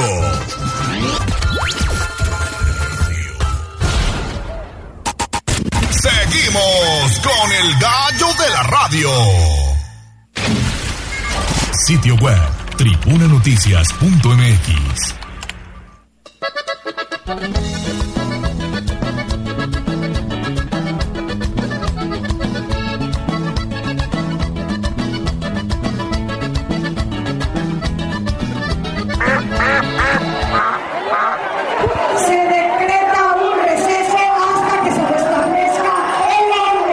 te hagas pato. Vamos con información de la política. En Tribuna Matutina. 7 de la mañana con 8 minutos, seguimos en Tribuna Matutina, es un gusto saludar en el estudio hoy a Julio Huerta, obviamente aspirante a coordinación estatal de los comités de defensa de la Cuarta Transformación. Mi estimado Julio, ¿cómo estás? Muy bien, mi querido Leo, buenos días, con gusto saludarte a ti a tu auditorio. Hola Ale, buenos Muy días. buenos días, bienvenido. Gracias. Siempre es un gusto saludarte, Julio, gusto sobre todo porque pues traes eh, buenas noticias, parece que el proceso avanza en tiempo y en forma. Tuvieron es. ya un encuentro con la coordinadora nacional, con Claudia Sheinbaum, también con el líder del partido, Mario Delgado. ¿Cómo les fue? ¿Les pusieron las reglas sobre, el- sobre la mesa, las cartas? ¿Cómo, ¿Cómo les fue? Efectivamente de eso se trató. Eh, encabezaron la reunión, como bien lo dices, la doctora Claudia Sheinbaum, el Comité Ejecutivo Nacional de Morena, encabezado por el presidente Mario Delgado, pero también estuvo eh, el presidente del Consejo Nacional, Alfonso Durazo. Bien. Sí, de hecho él fue el que eh, hizo la primera intervención para darnos la bienvenida, decirnos de qué se trataba la reunión y precisamente fue el hecho de, de hacernos saber en qué va a consistir el ejercicio de la encuesta. Son 13 ejercicios que se van a hacer, uno de parte de Patria, que es la encuestadora de Morena, y otro de parte de otras dos firmas que van a ser elegidas por, por la Comisión Nacional de Elecciones. Y para que a través de la Comisión Nacional de Encuestas se lleven a cabo estas encuestas espejo y se ratifique a través de tres vías el resultado de la voluntad de cada pueblo, de cada estado, para, para ver quién va a ser su, su coordinador o coordinador. Va a ser un total de 1.200 cuestionarios por empresa, ¿sí? 600 practicados a mujeres y 600 a, a hombres. Y la fecha inamovible es el 30 de octubre. 30 de octubre, esa sí se 30 mantiene. de octubre ya salen los resultados, se dan a conocer y eso implica pues que a partir de ya se esté llevando a cabo las encuestas por el procesamiento de la información que se tiene que, que dar, ¿verdad? Nosotros creemos que el fin de semana ya son días definitivos y definitorios. Sí, todavía no inician, o sea, arrancarían este fin de semana. Lo que nosotros prevemos es que así sea, porque para que puedas cumplir con la meta de tus cuestionarios, pues tiene que estar la gente en su casa y la gente mayoritariamente está en casa los Sí, porque serán cara a cara. Así es, será, será este, domiciliaria la encuesta, las tres, y, y el resultado pues ya lo sabremos El en 30. pocos días, el 30 de el 30 de octubre. Ya estamos en la recta final. Menos de 15 días. Exactamente. ¿Y qué espera Julio Huerta? Porque después, bueno, antes de esta reunión a nivel nacional hubo otra reunión en la sede de Morena en Puebla, ¿no? Donde también les mostraron ciertos resultados a quienes buscan coordinar los esfuerzos de la 4T. Así es, el sábado anterior vino el secretario técnico del Consejo Nacional, que estuvo también como, como organizador de la sesión del Consejo en el que salió electo tu servidor y los otros tres compañeros, dos mujeres y, y un hombre, ¿verdad? Liz Sánchez, Olivia Salomón y, y, por supuesto el diputado, ¿verdad? Eh, él estuvo encabezando esa, esa reunión, hubo ahí un anuncio de, de resultados de quienes serían, de cómo habían salido los números de conocimiento, ¿sí? Pero fíjate que contrario a lo que pasó este domingo, con el este lunes, perdón, con, con la reunión nacional, lo que hubo en ese en ese proceso de la llamada encuesta de reconocimiento fue mucha incertidumbre. Primero se había dicho que iba a ser una encuesta domiciliaria, luego se dijo que iba a ser telefónica. Al final de cuentas lo que nos dijeron es que había sido telefónica y que habían entrado por bloques, éramos 27 quienes estábamos, quienes estábamos registrados. Sí, eran 27, claro. Entonces que fue por kits, así lo denominó el secretario, que fue por kits que te dijeron, a ver, de estos tres a quién conoces, de estos cuatro a quién conoces. Entonces el resultado sinceramente dejó pues mucho que desear por la metodología que se empleó, ¿verdad? No, no fue una metodología adecuada y practicar una encuesta entre 27 perfiles, pues siempre será una complicación. Sí, totalmente. ¿sí? Entonces, bueno, derivado de eso, pues fue, ya fue anunciado que se agregan a la relación de los siete finalistas el senador, eh, también se agrega eh, Rodrigo Abdala y se agrega también a, a la compañera Claudia Rivera Vivanco para que también sea medida en este ejercicio final. Claro. Oye, eh, en torno a lo que pudiera pasar en un futuro, ¿qué sucederá si eh, desafortunadamente, en este caso para ti, no te eligen como coordinador estatal? Yo soy una persona que tiene la vocación de servicio, soy una persona que tiene el compromiso de que las cosas salgan bien para la cuarta transformación en el país y en el Estado, y yo ya firmé y le entregué de mano a la doctora Sheinbaum el lunes y le dije que mi lealtad está con ella desde el principio y así será hasta el final, ¿verdad? Y yo acato lo que el pueblo de Puebla decida. Claro, sobre todo seguirás entonces de la mano con la 4T. Ah, por supuesto, y más de la mano de la doctora Claudia Sheinbaum, así lo quiero dejar de claro. Sí, porque aquí nosotros vemos como nuestro garante de que las cosas salgan bien, pues es que afortunadamente ya es nuestra coordinadora nacional. ¿verdad? Y eso por supuesto que nos da mucha tranquilidad en que las cosas van a salir bien. Oye, ¿se logrará la unidad? Sobre todo porque mucho se ha hablado de este término unidad, que en política es fundamental Así es. eh, para seguir trabajando con militantes y con simpatizantes, en este caso de Morena. Pero cuando hay siete aspirantes, cuando hay siete proyectos, cuando hay siete operadores, cuando hay siete grupos, imagínate cómo lograr eso, ¿no? Es complicado, es complicado y sin duda ese es un es el resultado de un proceso abierto como el nuestro. ¿sí? Eh, eh, el pueblo de Puebla está escuchando los mensajes de, de, muchos aspirantes, ahorita solamente ya de los últimos siete que, que estamos participando. Eh, tuvimos una reunión con el gobernador, con la presidenta de Morena estatal y con el presidente del Consejo Estatal el domingo pasado también en la, en la noche, ¿verdad? Yo he sido un insistente promotor de la unidad, he convocado a mis compañeras y compañeras a que sí, sí, has hecho reuniones, todo. claro. Así es, tuvimos algunas reuniones también. Y eso sin duda que, que es lo que tiene que dar como resultado la, el proceso legítimo que se va a hacer. No podemos encapricharnos en que si no soy yo es que todo salió mal, ¿verdad? Eso, eso no cuenta y sin duda yo creo que hay la suficiente altura de miras entre quienes estamos participando y la suficiente lealtad a la cuarta transformación que encabeza el presidente, que encabeza la doctora Sheinbaum, que encabeza en Puebla el gobernador Sergio Salomón, para que vayamos en unidad a, al reto que implica el 24. También he insistido mucho, no se trata de ganar solo la presidencia y las gubernaturas, o en el caso de Puebla, la gubernatura y la presidencia de la República.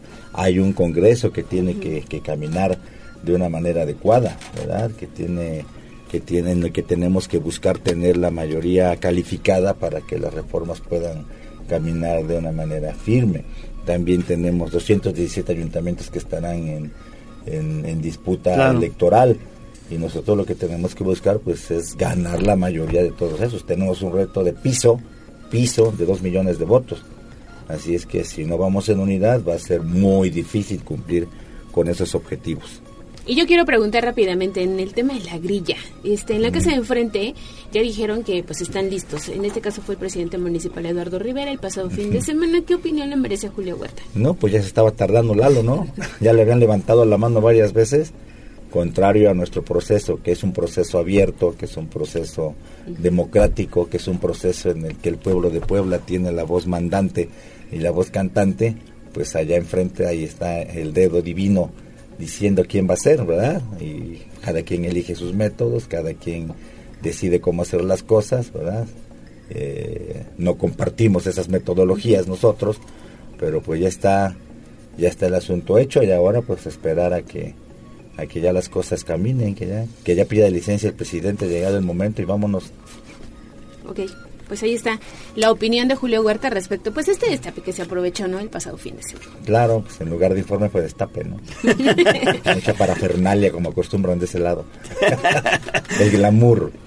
Exactamente. Muy bien, Julio, Julio Huerta. Él es aspirante a la coordinación estatal de los comités de defensa de la Cuarta Transformación y coordinador de Claudia Sheinbaum aquí en Puebla. Muchas gracias. Gracias a ti, mi querido Leo. Gracias, querida Ale. Pues ahí estamos pendientes de las actividades que también llevan a cabo todos los días. Sí, ahí estamos dándole. ¿Dónde vas a estar hoy? muy fuerte. Hoy me toca Puebla. Ah, muy bien. Y Cholula. Puebla y Cholula.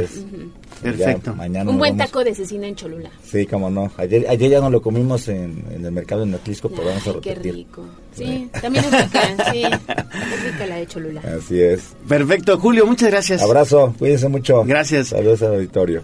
Pausa y regresamos. A un corte comercial y regresamos en menos de lo que canta un gallo. Esta es la magnífica, la patrona de la radio.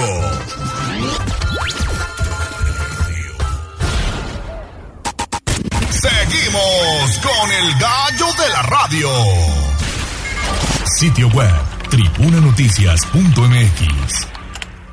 Me siento muy contento, me siento muy feliz. Ya es fin de semana y me pienso divertir. Ave, doctor. Los que vamos a morir te saludan. Nuestros consejos de salud en el dispensario.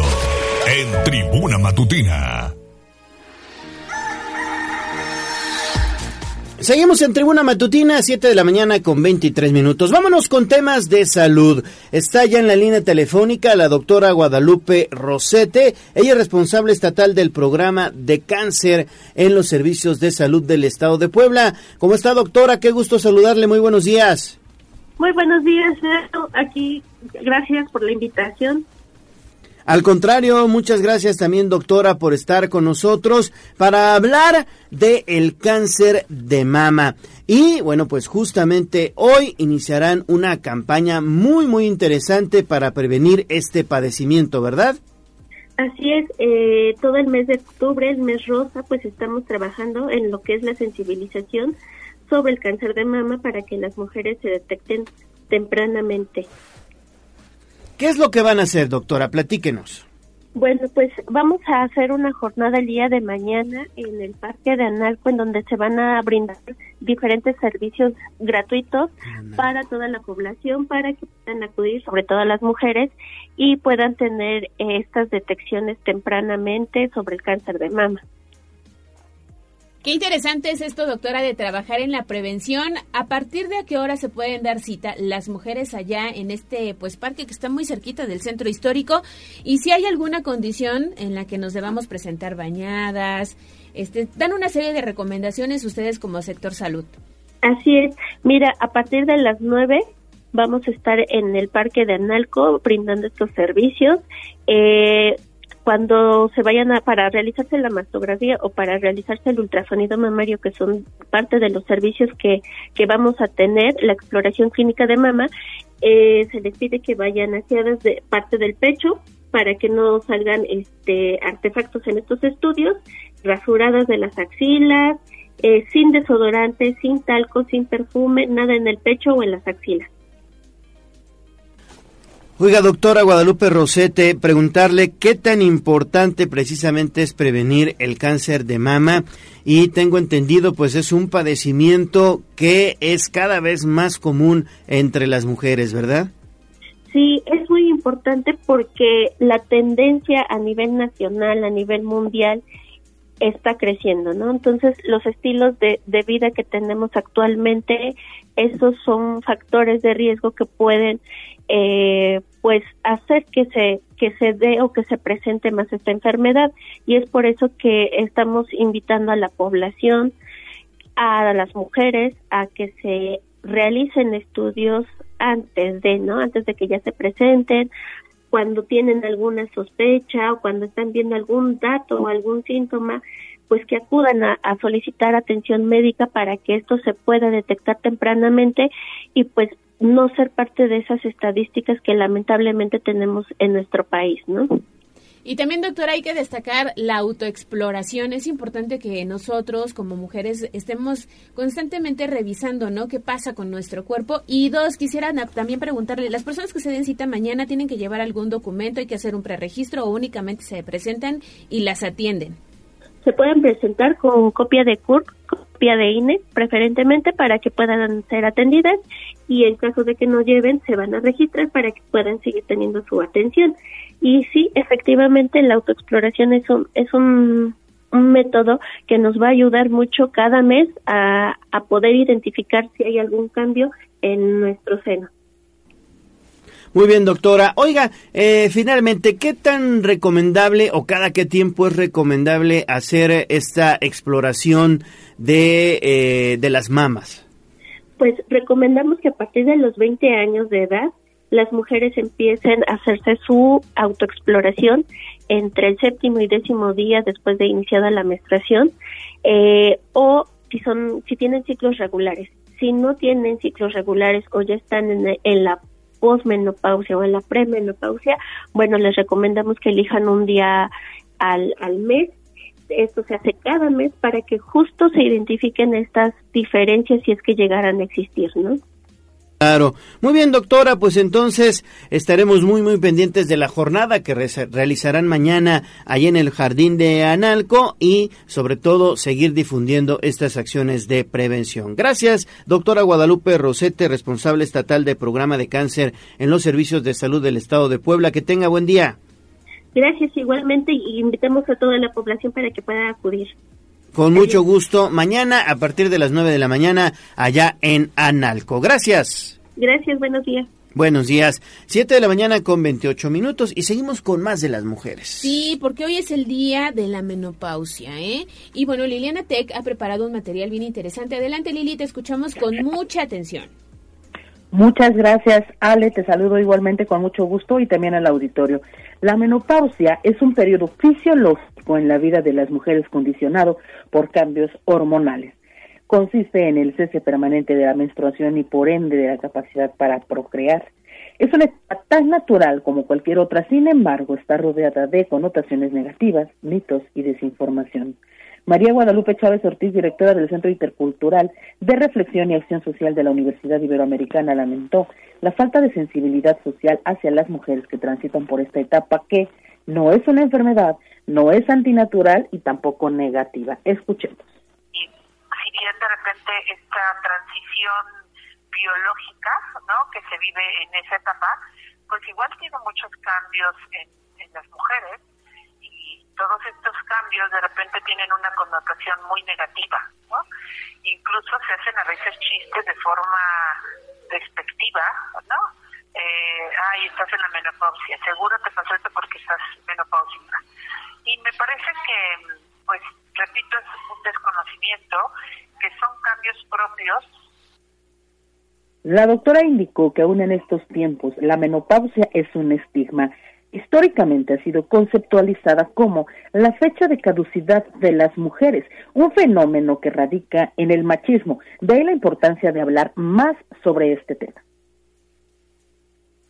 Pasan también muchos cambios a nivel incluso de las etapas de desarrollo para algunas mujeres es un corte y un, un, un, un cese de decir ya no voy a ser madre ¿no? entonces eh, en la vida de pareja puede haber también varios cambios, ¿no? En, tu misma relación afectiva, sexual, hay cambios. Entonces es una etapa que trae muchos cambios en diferentes esferas de la vida de una mujer. Sin embargo, la menopausia, comentó la especialista, tiene que ser una etapa en que las mujeres comienzan a tener tiempo para sí mismas, para atender su salud emocional, para reafirmar su autoestima y abonar a su desarrollo personal. Generar este contexto es en buena medida trabajo del Estado, pero también, sí, de las propias mujeres. Escuchemos. Una es una oportunidad que tenemos nosotros como mujeres. Las mujeres que viven menopausia es una oportunidad que tienen para hacerle más caso a sus cuerpos, para seguir conociendo la maravilla del cuerpo humano, ¿no? Me parece que es, es algo bien importante que sí el sector salud tiene una responsabilidad, pero también nosotras como mujeres tenemos una gran responsabilidad. Cuando se Chávez Ortiz señaló que durante la menopausia las mujeres deben llevar una supervisión médica, pero es igual de importante que cuenten con un acompañamiento psicológico, pues hay quienes a la par llegan a padecer ansiedad, depresión, miedo, desconfianza e incluso insomnio. Es el reporte. Gracias, gracias, gracias por la información, Lili. Y regresamos contigo más adelante. Siete de la mañana con 32 minutos, la menopausia, ¿eh? Para Sí. muchas mujeres, dificilísima esta proceso- etapa, ¿no? Un proceso difícil, aunque a los hombres también les pasa, ¿eh? Nada más que se conoce como andropausia. No sé si los síntomas son muy similares, pero también suceden cambios en el organismo masculino. Exactamente. Siete de la mañana con 32 minutos. El reportero del casco, David Becerra. Ya andas patrullando las calles de Puebla, mi estimado David. Te saludo con gusto de nueva cuenta. ¿Qué tienes? Adelante. Gallo, nuevamente nos saludamos ahora para reportar pues que se generó justamente un intento de robo a una agencia de motocicletas aquí en la 31 Poniente y la 27 Sur. Resulta que durante la madrugada un sujeto desconocido pues intentó justamente dar un piedrazo para acceder a este local de motocicletas evidentemente en su fachada pues tiene ventanales grandes y pues justamente en esos momentos una patrulla de la Secretaría de Seguridad Ciudadana iba realizando un rondín eh, justamente en esa zona, por lo que vieron al sujeto que estaba realizando este daño al local y pues lo lograron poner en eh, pues bajo custodia de la autoridad. Gallo. También comentar que eh, pues el dueño justamente de este local de motocicletas, de esta agencia de motocicletas, pues ya se encuentra haciendo los eh, el papeleo pertinente para pues poner una denuncia al respecto. Gallo, es la información y con respecto a otro reporte que se dio en la mañana sobre un cristalazo en la 7 Poniente y en la 3 Sur, en las 3 Poniente y 7 Sur, Gallo, pues este responde al accidente que ya reportamos del día lunes.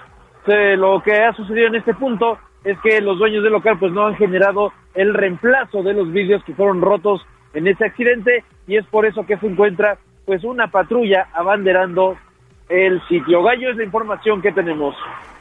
Bueno, pues ahí está. Gracias, David Becerra. Desafortunadamente siguen los cristales. Exactamente, les vamos a compartir toda la información en video a través de arroba tribuna vigila y de código rojo.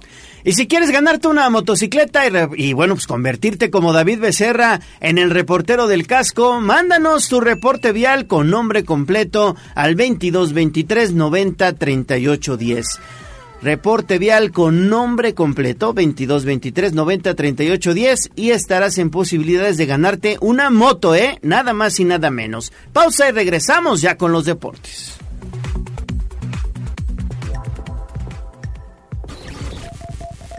Vamos a un corte comercial y regresamos en menos de lo que canta un gallo. Esta es la magnífica, la patrona de la radio.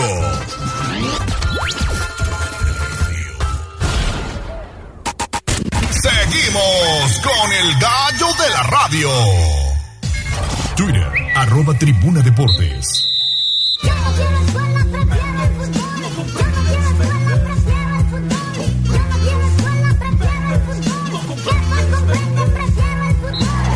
Fútbol, béisbol, box, lucha libre, automovilismo y todo el mundo del deporte con Ernesto Romero, Mario Montero y José Luis Sánchez Solá, el Chelis. Play. En Tribuna Deportes, Selección Mexicana. Adelante, mi estimado Ernesto Romero, muy buenos días. ¿Qué tal, Gallo? Muy buenos días, buenos días a todo el auditorio. Vámonos con todo lo que sucedió anoche en Filadelfia, Pensilvania, porque pues el mejor partido de la selección mexicana en muchísimo tiempo, obviamente el mejor en la época de Jaime Sí. Lozano, que sigue, sigue ganando credenciales para quedarse pues de cara a lo que será la Copa del Mundo del 2026. Desde luego su prueba de fuego será la Copa América del próximo año, pero ayer en un partido nada molero, ante una selección de élite, ante una selección que ha sido cuatro veces campeona del mundo, que si bien está en un cambio generacional, algo sui generis en la historia de los alemanes que jamás se habían quedado dos mundiales de forma consecutiva en ronda grupal. Ayer el conjunto mexicano pues empata a dos anotaciones con dianas por parte de Uriel Antuna, así como de Eric Sánchez a los minutos 37 y 47 de forma respectiva, marcando por el conjunto mexicano. Al final, pues saldan el empate a dos anotaciones, pero dejando un grato sabor de boca. En la línea telefónica, Mario Montero. Mario, muy buenos días. Buenos días, Gallo. Buenos días, Neto. Buenos días al auditorio. Y efectivamente, creo que hace años que no veía a la selección mexicana jugar como lo hizo anoche. Ayer con mucha personalidad, con ganas, con mucha inteligencia, con orden táctico, con eh, descaro, desparpajo de parte de nuestros delanteros, con mucho valor México logra sacar un excelente resultado ante Alemania, Alemania con todas sus estrellas, Alemania que es cierto que se encuentra ahorita en un proceso de reconstrucción, que ha tenido dos fracasos seguidos en las Copas del Mundo, que ayer tomó el partido como lo que era un partido eh, de preparación, donde pues evidentemente no se empleó al fondo, especialmente al final, sin embargo, pues eso no le quita mérito a México. Ayer México hace un partido excelente, comete errores defensivos, por supuesto, especialmente a balón parado, que le cuestan los dos goles, pero pues también México, además de los dos, las que tuvo el Chaquito, que falla de manera in- increíble, México pudo haber metido tres o cuatro goles cómodamente, México eh, mantuvo bien el balón, el medio campo mexicano de manera extraordinaria, la dupla de centrales de México, más allá de los errores de marcación a balón parado, secando totalmente el ataque de Alemania, los laterales, excelente, excelente la actuación de los laterales mexicanos, el, el- me quedo también con el Brujo Antuna que dio un partidazo, el mismo Chucky que en el primer gol hace un jugadón y le deja medio gol a Antuna, en fin, o sea, México, México hace un partido muy completo, México hace un partido eh, muy que da mucha esperanza, que da eh, muy deja muy buen sabor de boca en esta fecha FIFA y pues bueno, pues a, seguir y a prepararse para lo que será el próximo mes la calificación a la Copa América, que creo que México llegará en un excelente momento. Sí, sí, sí, la verdad es que fue un gran partido el que desarrolló la selección mexicana anoche contra su similar de Alemania. Todos eh, muy, muy metidos en el juego, muy, muy eh, enfocados a obtener el buen resultado corriendo, híjole, pero por toda la cancha. Me quedo también, ¿sabes con quién, mi estimado Mario? Con el chaparrito, con este joven Eric Sánchez, que la verdad hizo un desgaste físico impresionante. Nunca paró de correr, estaba prácticamente de media cancha para adelante en todas las zonas, obviamente, del campo. Fíjense ustedes, el más pequeñito de la cancha mete gol de cabeza contra las torres alemanas. La verdad es que hizo muy buen juego eh, Eric, Eric Sánchez y fue uno de los jugadores más destacados. Pero en general, la selección se vio eh, muy, muy enchufada, sobre todo muy concentrados también todos los jugadores para hacerle buen partido a la selección alemana y sí coincido con ustedes, con Neto, contigo Mario, que ha sido uno de los partidos pues sobre todo de mayor trascendencia para esta etapa que apenas inicia de Jimmy Lozano Neto. Sí, sí, sí, dejando ese gratísimo sabor de boca, jugándole al tú por tú a una de las potencias a nivel mundial que está preparándose para organizar la Eurocopa del próximo año. Obviamente ellos ya tienen sellado su boleto para el certamen continental y que buscan, buscan dejar atrás esta serie de fracasos que el pasado fin de semana pues dieron una buena exhibición ante la selección de Estados Unidos derrotándolos por marcador de 3-1 en lo que fue el debut oficial de Julian Nagelsmann. Había mencionado que iba a ser rotación de plantel, finalmente no cumple con eso que había comentado posterior al partido frente a, las, a la selección de las barras y las estrellas, manda, manda a su cuadro estelar, lo cual pues para México es bien aprovechado porque después de que hemos criticado que México está lleno, está lleno de partidos bastante moleros, pues ayer sí le toca enfrentar a un rival de gran categoría y precisamente en lo que es su último partido de preparación de cara a lo que será la clasificatoria de la Copa América disputarse en el 2024. Vuelve a responder Guillermo Ochoa en la portería cada vez que enfrenta a selecciones grandes, pues vuelve, vuelve a lucir eh, también el aparato defensivo y pues destacar la actuación por parte de Uriel Antune que en el corte comentábamos juega mejor ante Alemania que lo que demuestra en la Liga MX enfrentando pues con todo respeto a equipos como Mazatlán. Sí, ayer el Brujo Antuna da un partidazo peleando todos los balones, desquiciando a la defensa de Alemania con e, ese desparpajo, con esa descaro que tiene para atacar, eh, el otro con el que me quedo que también dio un juegazo fue Jesús Gallardo, qué bárbaro, qué manera de subir y bajar, de marcar, de meter la pierna fuerte. Ayer realmente lo que más me gustó de México fue esa actitud que traía el equipo, esa actitud de correr por toda la cancha, de pelear cada balón como si fuera el último, de defender con, con mucho orden. México muy bien parado atrás, muy, muy, muy inteligente la manera de recibir los embates de Alemania, ganándole el balón a tres cuartos de cancha, no dejándolos llegar a la, al área mexicana. Y bueno, pues todo eso, todo eso se tradujo en un partido donde México saca un resultado positivo.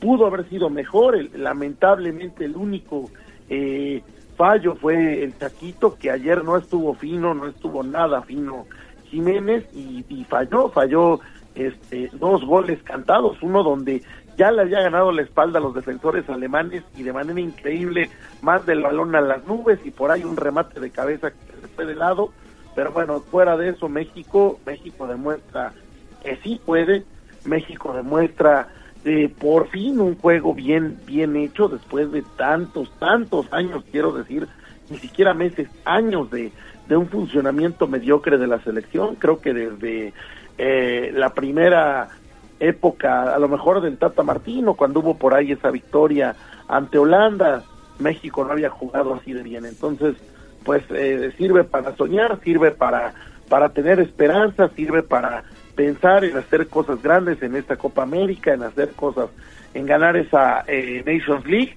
y pues para los compromisos del próximo año y para lo que será la preparación de la Copa del Mundo de 2026. Sí, exactamente. La verdad es que parece que van entendiendo, digamos, el, el, estilo de juego y lo que quiere el Jimmy Lozano en la cancha. Y eh, me parece que tiene una generación de jugadores muy muy buena y que se debe aprovechar para pues obtener resultados principalmente en estos eh, torneos internacionales como lo que viene ahora que sería la Copa América. El Jimmy Lozano seguramente está contento con lo que desarrollaron sus jugadores en el terreno de juego y eh, desde hoy me anticipo si juegan así la Copa América vendrán buenos resultados para México Neto. Sí, falta falta enfrentar a potencias sudamericanas como el caso de Argentina, que pues ya comentaremos más adelante, sigue sigue con paso perfecto, sigue brillando con Lionel Messi, Brasil que pues en teoría tendrá que despertar, está en una eh, entró en una crisis también sui generis, pero pues tiene tiene calidad en su plantel. Brasil tuvo dos dos tiros a gol contra Uruguay. Uruguay, sí. Brasil que sufre su primera derrota ante la Celeste en 22 años. Le acaba una eh, racha invicta de más de 37 compromisos y en una fecha FIFA que pues ha sido la peor en mucho tiempo para el conjunto carioca, pero que tendrá que despertar. Ya para ese torneo será dirigido por Carlo Ancelotti, entonces pues espera, espera que también Brasil sea pues un rival a vencer. Si les parece, escuchamos precisamente lo que comentó Jaime Lozano, las conclusiones que sacó después de este empate a dos anotaciones ante la selección de Alemania.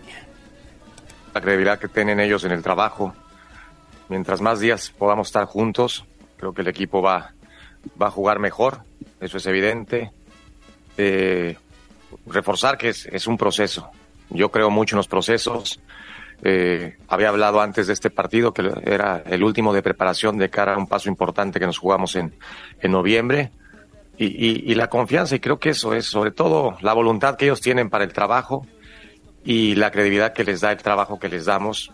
Eh, porque después si, si trabajamos algo o les dices algo que va a suceder en el partido y que de cierta u otra manera lo puedes resolver o, pueden salir las cosas y suceden, creo que eso te va dando mucha credibilidad con ellos. Entonces, yo estoy muy agradecido eh, de poder vivir estas experiencias tan bonitas, de poder eh, dirigir un grupo de grandes personas y excelentes jugadores, pero era un paso más. Hoy era un paso más de cara a lo que nos viene inmediatamente en noviembre. Y es que en noviembre, en noviembre viene esa eliminatoria directa ante Honduras. Después de la serie de resultados que se dio en Liga de Naciones de CONCACAF, queda confirmado que el rival de la selección mexicana será a Honduras, partido de ida y vuelta. La ida será en Tegucigalpa y la vuelta será en el Estadio Azteca. Así que, pues en esa, en esa serie directa, México, Mario, buscará su boleto para la Copa América. Fíjate, Neto, ahí sí vale la pena, vale la pena ir al Azteca, vale la pena lo que será, además la despedida de México en el Azteca, porque hay que recordar que terminando el año el Estadio Azteca será cerrado eh, por un tiempo en lo que termina la remodelación, entonces pues sí, sí vale la pena, México se está jugando una calificación muy importante y pues bueno, eh, creo que si la selección juega como lo hizo ayer ante Honduras, no habrá ningún problema para calificar a la Copa América. Veo a México enfocado, serio, eh, muy, muy ordenado. Ayer, de verdad, de verdad, me dio un enorme eh, una enorme satisfacción ver a la selección jugar así y además, pues una enorme tranquilidad también, sabiendo lo que viene, sabiendo los compromisos que México tendrá que enfrentar y sobre todo la, lo importante que es enfrentar la Copa eh, la, la Copa del Mundo en casa, pues con esta generación y con lo que el Jimmy Lozano está logrando se va a poder hacer un muy buen papel. Y me parece que finalmente México queda en la llave, por así decirlo, más asequible para ir a la Copa América. Los otros compromisos serán Estados Unidos ante Trinidad y Tobago, Jamaica, Jamaica que estará enfrentándose a Canadá y el duelo más parejo que ya se está convirtiendo en un clásico allá en Centroamérica, Panamá enfrentando a Costa Rica. Los cuatro ganadores obtendrán su boleto para la próxima Copa América del 2024 que se estará disputando precisamente en territorio norteamericano. Pues 7 de la mañana con 51 minutos. Hasta aquí la información de la selección mexicana.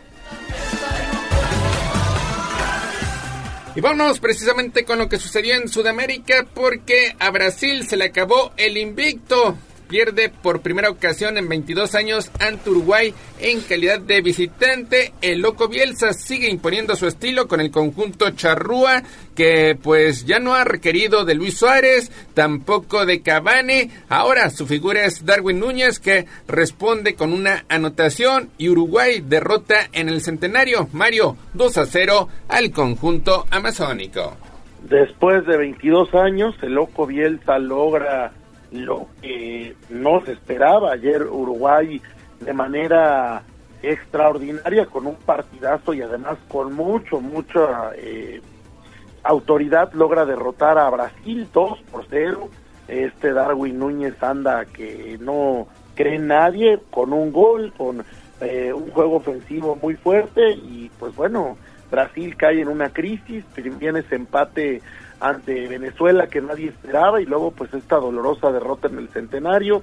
Además sale Neymar lesionado eh, con una lesión que parece grave, entonces pues ayer todo le salió mal a Brasil, Brasil que se encuentra, hay que decirlo, en una en una mini crisis de la que ojalá pueda salir muy pronto por lo complicada, por lo larga que es la eliminatoria sudamericana, pero bueno, pues el, el pentacampeón del mundo en un momento muy, muy complicado, esperando que llegue su nuevo entrenador, eh, tratando de sacar las cosas, pero simplemente ayer a Brasil no le salió nada.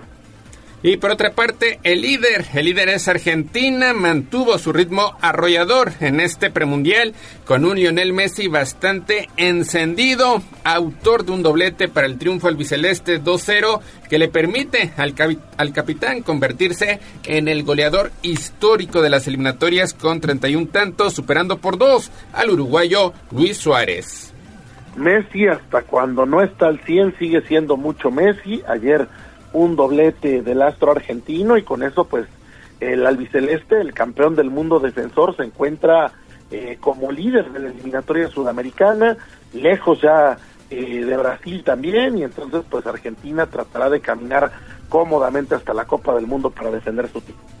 Y la grata sorpresa es la selección de Venezuela. Golea 3-0 a Chile. Está en puestos de clasificación. La única selección sudamericana que jamás ha disputado una Copa del Mundo. Pues está teniendo un gran inicio. Ya le había empatado a Brasil 1-1 como visitante. Y ayer ratifica ese buen paso goleando 3-0 a Chile. Sí, ayer la Vinotinto goleando a un histórico sudamericano también y pues Venezuela dando la campanada, dando la sorpresa primero con ese empate ante Brasil, ayer con esa victoria y caminando firme para llegar a la Copa del Mundo, para eh, romper ese, esa, esa negatividad y para poder llegar a su primer mundial. Ecuador y Colombia empatan sin anotaciones. Ecuador que sigue remando contra corriente después de que la FIFA lo castigó con tres puntos. Aún se encuentra en los puestos de abajo, pero se espera que, que levante porque pues sigue siendo una de las selecciones animadoras allá en Sudamérica. Mientras que Mario Paraguay suma su primera victoria derrotando a Bolivia que pues prácticamente se está despidiendo de la Copa del Mundo. Sí, bueno, esta eliminatoria es muy larga, hay que recordar eso, hay que recordar que son muchos partidos de ida y vuelta, hay que recordar que también tienen un puesto de repechaje allá en Sudamérica, entonces, pues muchas veces, por ejemplo, los que acaban abajo eh, logran recuperarse después y terminan arañando un escaño en el Mundial, entonces, pues hay que esperar, hay que esperar a, a lo que pase el próximo año, pero la realidad es que Argentina a tambor batiente va caminando al Mundial, Brasil está en crisis, Venezuela está eh, teniendo una sorpresa y Uruguay, Uruguay también está un otro histórico, Uruguay, que está logrando este espacio de la mano de Loco y vámonos también con lo que sucedió en Europa porque Inglaterra, liderada por Harry Kane y Jude Bellingham, selló su billete a la Eurocopa tomándose de paso la venganza ayer martes ante Italia 3-1, su verdugo en la última final continental también en Wembley y que ahora va a peligrar su presencia en Alemania 2024, Mario. Sí, que ayer a Inglaterra eh, logra defender Wembley colea cómodamente a Italia, Italia que se mete en serios problemas, que ya no estuvo en la Copa del Mundo eh, pasada en Qatar y ahorita está peligrando estar en la Euro, viniendo como campeón defensor además. Eh, vamos a ver hasta dónde le alcanza esta Italia, que ayer simplemente nada le salió. Inglaterra con un Harry que parece que tiene 20 años, sobre todo en ese gol donde se llegó a media defensa italiana, pues está siendo un equipo fuerte, está siendo un equipo poderoso y levanta la mano como candidato a la Eurocopa. Sí, de momento Italia es tercero de su grupo, estaría fuera de la Eurocopa, pero en noviembre estará enfrentándose a Ucrania que ocupa la segunda posición para buscar pues ese boleto a la Eurocopa del 2024. 7 de la mañana con 57 minutos, hasta aquí la información del fútbol internacional. Béisbol. Vámonos con el tema del béisbol porque pues empiezan los premios, los reconocimientos a lo mejor de la última temporada en la Liga Mexicana de Béisbol con los campeones, los Pericos de Puebla y desde luego pues también en el aspecto individual brillando. Ayer se dio a conocer que la temporada de contrastes de Chris Carter pues lo llevó a cambiar de equipo, finalizó la temporada como campeón jugador más valioso de la Serie del Rey y ahora es llamado el flamante retorno del año 2023 de la Liga Mexicana de Béisbol, superando en la votación del comité a Alejandro Soto del Águila, a Andrés Iván Mesa de Mariachis, a José Miguel Piña del Águila y también a Isaac Jiménez de los Generales de Durango. Y es que recordarás, Mario, que Chris Carter inició la campaña 2023 con los acereros, bateando apenas para punto 129, solamente conectando un cuadrangular y remolcando cinco anotaciones. No tuvo paciencia la dirigencia de Monclova, le da las gracias y 23 días después, Pericos de Puebla pues lo contrata y ahí los nombres, los números fueron totalmente distintos. Terminó con un slogan de .685, finaliza como el mejor promedio de turnos al bat por home run con 9.09 por encima de Kyle Bartin y además conecta 22 bambinazos a lo largo de la campaña. No fue el mejor, pero porque estuvo ausentes muchísimos partidos. Y el destructor de California se convierte en el regreso del año, claro que lo es, eh, después de un raquítico porcentaje allá en Monclova, llega Pericos, empieza a levantar, toma ritmo y entonces pues se convierte en una pieza clave para que Pericos obtenga este campeonato. Además, en la postemporada Chris Carter fue importantísimo, en varios duelos dio los batazos importantes, los batazos a la hora para que Pericos pudiera ganar y además pues eh, todo con un enorme poder, con esos cuadrangulares largos que, acostumbró a la, afición del estadio Hermano Cerdán. Lamentablemente, pues todo indica que Chris Carter no estará de vuelta en Pericos el próximo año, además de que eh, pues su carta es de los aceleros de Monclova.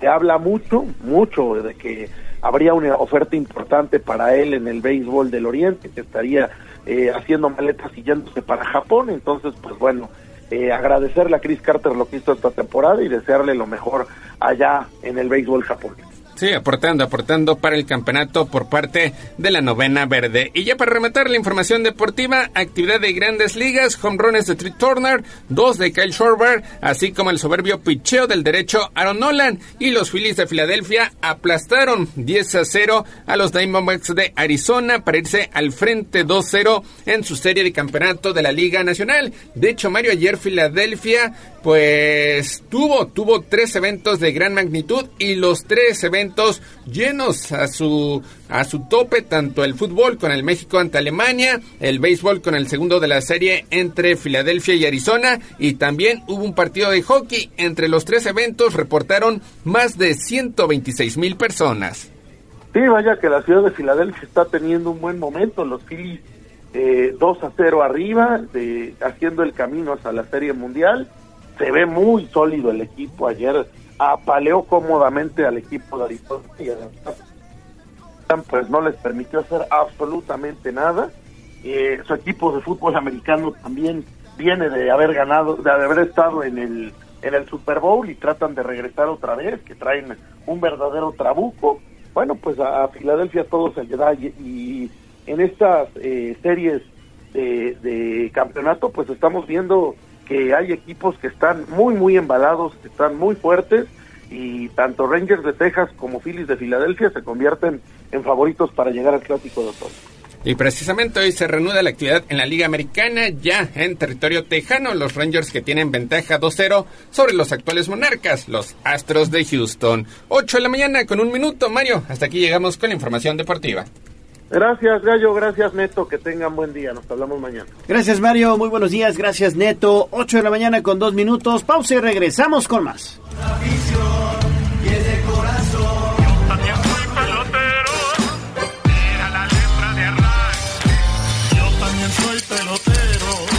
Nos ganó el tiempo. Hasta aquí, Deportes. Pero recuerden que todos los días tenemos una cita en Tribuna Matutina Continuamos con El Gallo y la voz de los poblanos. Esta es la magnífica, la patrona de la radio.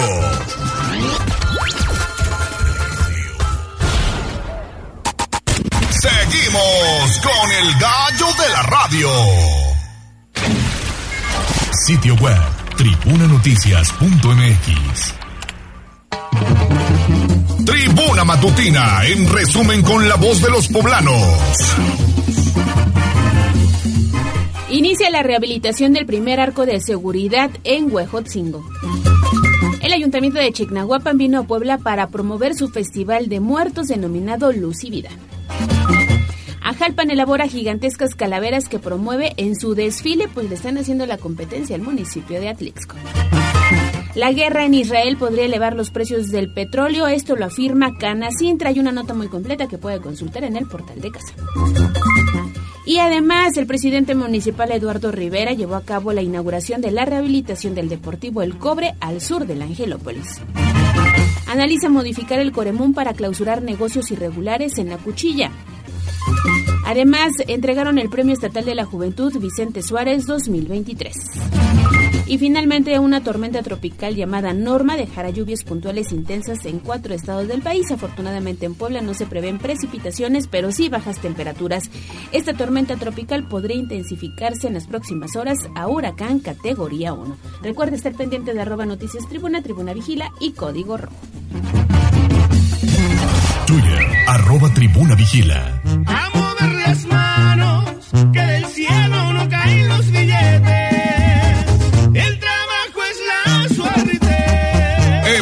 Puebla sí hay chamba.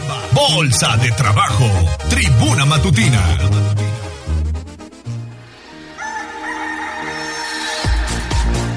Señores y señores, claro que sí, en Puebla sí hay chamba, así que paren bien la oreja, por favor, y apunten las vacantes. La empresa Grupo JBT, Ingeniería Química en Construcción, está solicitando cinco soldadores, cuatro paileros y seis ayudantes generales. Repito, cinco soldadores, cuatro paileros y seis ayudantes generales. Información vía WhatsApp al 2215 62 48 18 2215 62 48 18. ¿Qué más tenemos? Pues mira, hay otro reclutamiento. Son 80 vacantes para una empresa proveedora de la planta de autos Volkswagen de México. Se busca operador de costura, escolaridad primaria, no se necesita experiencia. La zona de trabajo es en el Parque Industrial Finza. Se solicitan tanto hombres como mujeres, en total 80 vacantes. Y el salario que se ofrece mensualmente son 6 mil 616 pesos. Si ustedes están interesados, tienen que acudir el día de hoy a las oficinas del Servicio Nacional de Empleo ubicadas en el callejón de la 10 Norte 806 en el barrio del Alto. Único día. Pero además, fíjate, esto está muy interesante. Si ustedes quieren trabajar en Canadá, se busca ojalatero, ¿eh? esto a través del programa de movilidad laboral que tiene la Secretaría de Trabajo del Gobierno del Estado. Entre las, los requisitos, mira, pues inglés básico, experiencia laboral comprobable en concesionaria automovilística o taller avalado por esta concesionaria. Si ustedes tienen el perfil, bueno, pues acudan al callejón de la 10 Norte 806 en el barrio del Alto porque está muy atractiva esta vacante. Y también hay un reclutamiento para ingresar como guardia del Servicio de Protección Federal. Esto es para trabajar en la zona de Huauchinango. Entre los requisitos, tener disponibilidad permanente para viajar cualquier parte de México de 18 a 65 años de edad y el salario mensual neto es 11.164 pesos. El reclutamiento se va a llevar a cabo hoy en punto de las 9 de la mañana y hasta las 3 de la tarde en la Plaza de la Constitución ubicada en el centro de Huauchinango, allá en Puebla. En total son 1.500 vacantes. 1500 vacantes. Oye, está re bien. Hay que animarnos. Toda la documentación usted la puede encontrar a través de nuestras redes sociales, arroba tribuna vigila. Perfecto. Oiga, y hay información que se da a conocer eh, y que sucedió prácticamente anoche, ya avanzada las horas de la noche, porque con el objetivo de garantizar la seguridad de los poblanos que hagan uso de establecimientos nocturnos que expendan bebidas alcohólicas, el gobierno del estado, a través de la Secretaría de Gobernación que encabeza Javier Aquino y también el titular de Seguridad Pública, Daniel Iván Cruz, pues sostuvieron una mesa de trabajo con los presidentes municipales de la zona conurbada de Puebla, así como también presidentes de cámaras empresariales y de la industria restaurantera para coordinar acciones que inhiban los conflictos en la entidad. Javier Aquino enfatizó que el mandatario estatal, en este caso Sergio Salomón, prioriza la atención de esta problemática, donde en sinergia se debe establecer claro, una metodología unificada para que exista una mejoría en los hechos y en la percepción, además de generar conciencia en la población para el cumplimiento de las iniciativas que se desarrollen y presenten ante el Poder legislativo. Es importante trabajar de la mano con los ayuntamientos para evitar nuevos episodios de violencia en antros, como se dice popularmente. Y el gobierno del estado tomando el toro por los cuernos, ¿eh? se sentó con los presidentes municipales y entonces se van a unificar estos criterios para prevenir alguna situación de riesgo porque se han documentado Sí. cada fin de semana a través de redes sociales. Qué bueno que se haga. 8.14, vamos a echarle un vistazo a las primeras planas. Sitio web tribunanoticias.mx. Un, dos, tres, cuatro. ¡Extra, extra! ¡Nuestra azul para la guerra! ¡Al grito del boceador! Esto es lo más destacado de la prensa escrita en Tribuna Matutina Nacional. 8 de la mañana con 14 minutos. Hacemos enlace con Abigail González porque esto, la verdad, me parece lamentable. Resulta que en la presidencia de la República están ya por enviar una iniciativa a los diputados, es decir, a la Cámara de Diputados, para extinguir Notimex, la agencia de noticias del Estado. ¿Cómo está eso, Avi? ¿Qué tal, Gallo? Ale, amigos del auditorio, buenos días. Pues les comento que el presidente Andrés Manuel López Obrador envió a la Cámara de Diputados una iniciativa que propone No, no, no tenemos a Avi, se va y viene, va y viene, Es va y que sabes viene. que viene en camino a la ciudad porque tiene que cubrir una rueda de prensa. Entonces, para quienes no lo saben, Avi se traslada todos los días desde el bellísimo lugar conocido como Tecali de Herrera. Tierra del Onix y del mármol. Y se le dificulta por tramos la comunicación a nuestra querida Avi. A ver, vamos a retomar la comunicación. A ver, a ver, Avi, adelante. Así es, Gallo, que como les comentaba, pues el presidente Andrés Manuel López Obrador envió a la Cámara de Diputados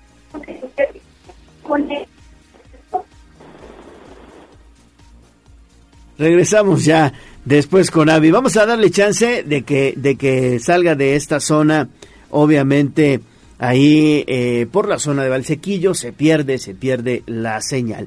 Pero sí, bueno, pues efectivamente ya el presidente incluso había pues realizado algunas acciones eh, como por ejemplo comenzar digamos la liquidación de algunos eh, trabajadores en eh, eh, Notimex, que es la agencia, pues es del gobierno del estado, agencia de noticias de- del gobierno federal, usted disculpe, agencia de noticias y que desafortunadamente hoy pues viven una pues una crisis, ¿no? Exactamente. Y no sé si tú tengas el dato, pero estoy viendo aquí sus redes sociales. Mira, esta agencia del gobierno nació en 1968. En ese año. Sí, sí, ¿no? sí, Y sí. desde ahí pues mantenía este una, un- una, una vasta cobertura en toda la República Mexicana a través de diferentes este, reporteros que obviamente trabajaban y compartían esta, esta información. Después sufrió un recorte, muchos compañeros, incluso aquí lo documentamos en Puebla, tuvieron que salir y pues buscar ¿no? otras fuentes de empleo. Hoy lo que sucede pues también se lamenta a nivel nacional. Sí, lo que está adelantando el presidente López Obrador es que Notimex sería ya inhabilitada. Esta iniciativa, pues ya, eh, como les decía, fue enviada a la Cámara de Diputados para hacer oficial la eliminación ante el cumplimiento de su objetivo. Ah, bueno, pues obviamente algunas eh, dudas salen a, resurgir sobre qué pasará con la agencia del Estado. El primer mandatario federal incluso pidió a la Secretaría del Trabajo y a Gobernación designar a representantes que lleven a cabo pues las negociaciones para la liquidación de los trabajadores. Cabe destacar que los empleados de Notimex han estado ya en huelga por más de tres años y el titular del Ejecutivo Federal indicó además que los bienes de Notimex serán administrados y dirigidos a la dependencia estatal devolver al pueblo lo robado. Así es, y fíjate que en esta, en esta propuesta se reitera que Notimex ya cumplió con los fines para lo que fue creada, ya que se asegura que ante el acceso fácil e inmediato que hoy tiene la ciudadanía a la información, pues ya no se requiere de este ente y que el Estado pues mantenga una agencia gubernamental para hacer efectivo dicho derecho. Pues sí, pues ahí está. Ahí está, entonces están ya por eliminar Notimex. Veremos, veremos Y- qué pasa. Y nos dicen que sí, efectivamente, es, Notimex surgió en agosto de 1968 para difundir las noticias generadas por las Olimpiadas. Ese año México fue sede precisamente de las Correcto. Olimpiadas. Entonces, bueno, pues ahí su creación y hoy vemos pues que prácticamente los están enterrando. Bueno, pues ahí está entonces. 8 de la mañana con 18 minutos, hacemos pausa y regresamos con una interesante entrevista.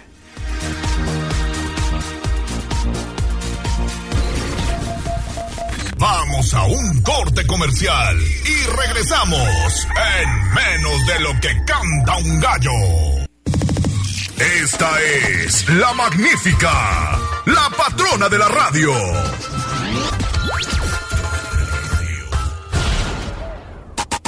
Seguimos con el gallo de la radio. Instagram, Tribuna Noticias. Y esta va todas aquellas que son como una chica que yo conozco.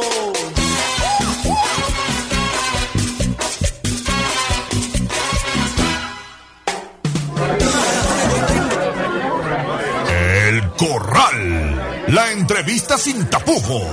En Tribuna Matutina.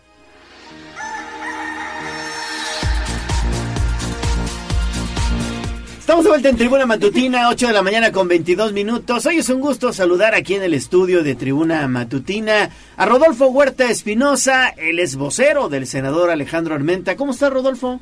Muy buenos días, muy buenos días, eh, Leo. Buenos días, Ale. Buenos días. Me da mucho gusto visitarlos en, en su Que cabina. se repita. A ver, yo dispuesto siempre, y más si, si estamos entre espolones. Exactamente. Oye, Rodolfo, ¿cómo van? ¿Cómo, cómo va precisamente este, este proyecto dentro del proceso interno que está encabezando Morena, en donde estás participando con el senador Alejandro Armenta? Tengo entendido ya es senador con licencia, ya Así solicitó licencia. Y eh, bueno, pues ahora se enfocará de lleno. Si ya estaba enfocado, ahora más. Ahora sí te van a hacer caminar, Rodolfo. A partir de hoy, viento a favor. Como siempre ha sido con Alejandro Armenta, él ha trabajado durante muchos años por todo el territorio poblano con la seguridad de que cuenta con la aceptación y la aprobación de la mayoría de la gente. Y lo digo de la mayoría de la gente porque en, en una democracia se va construyendo a medida que tú das a conocer tu proyecto, das a conocer los anhelos que comparte la gente y Alejandro Armenta tiene mucho oficio, tiene mucha experiencia y tiene con qué competir.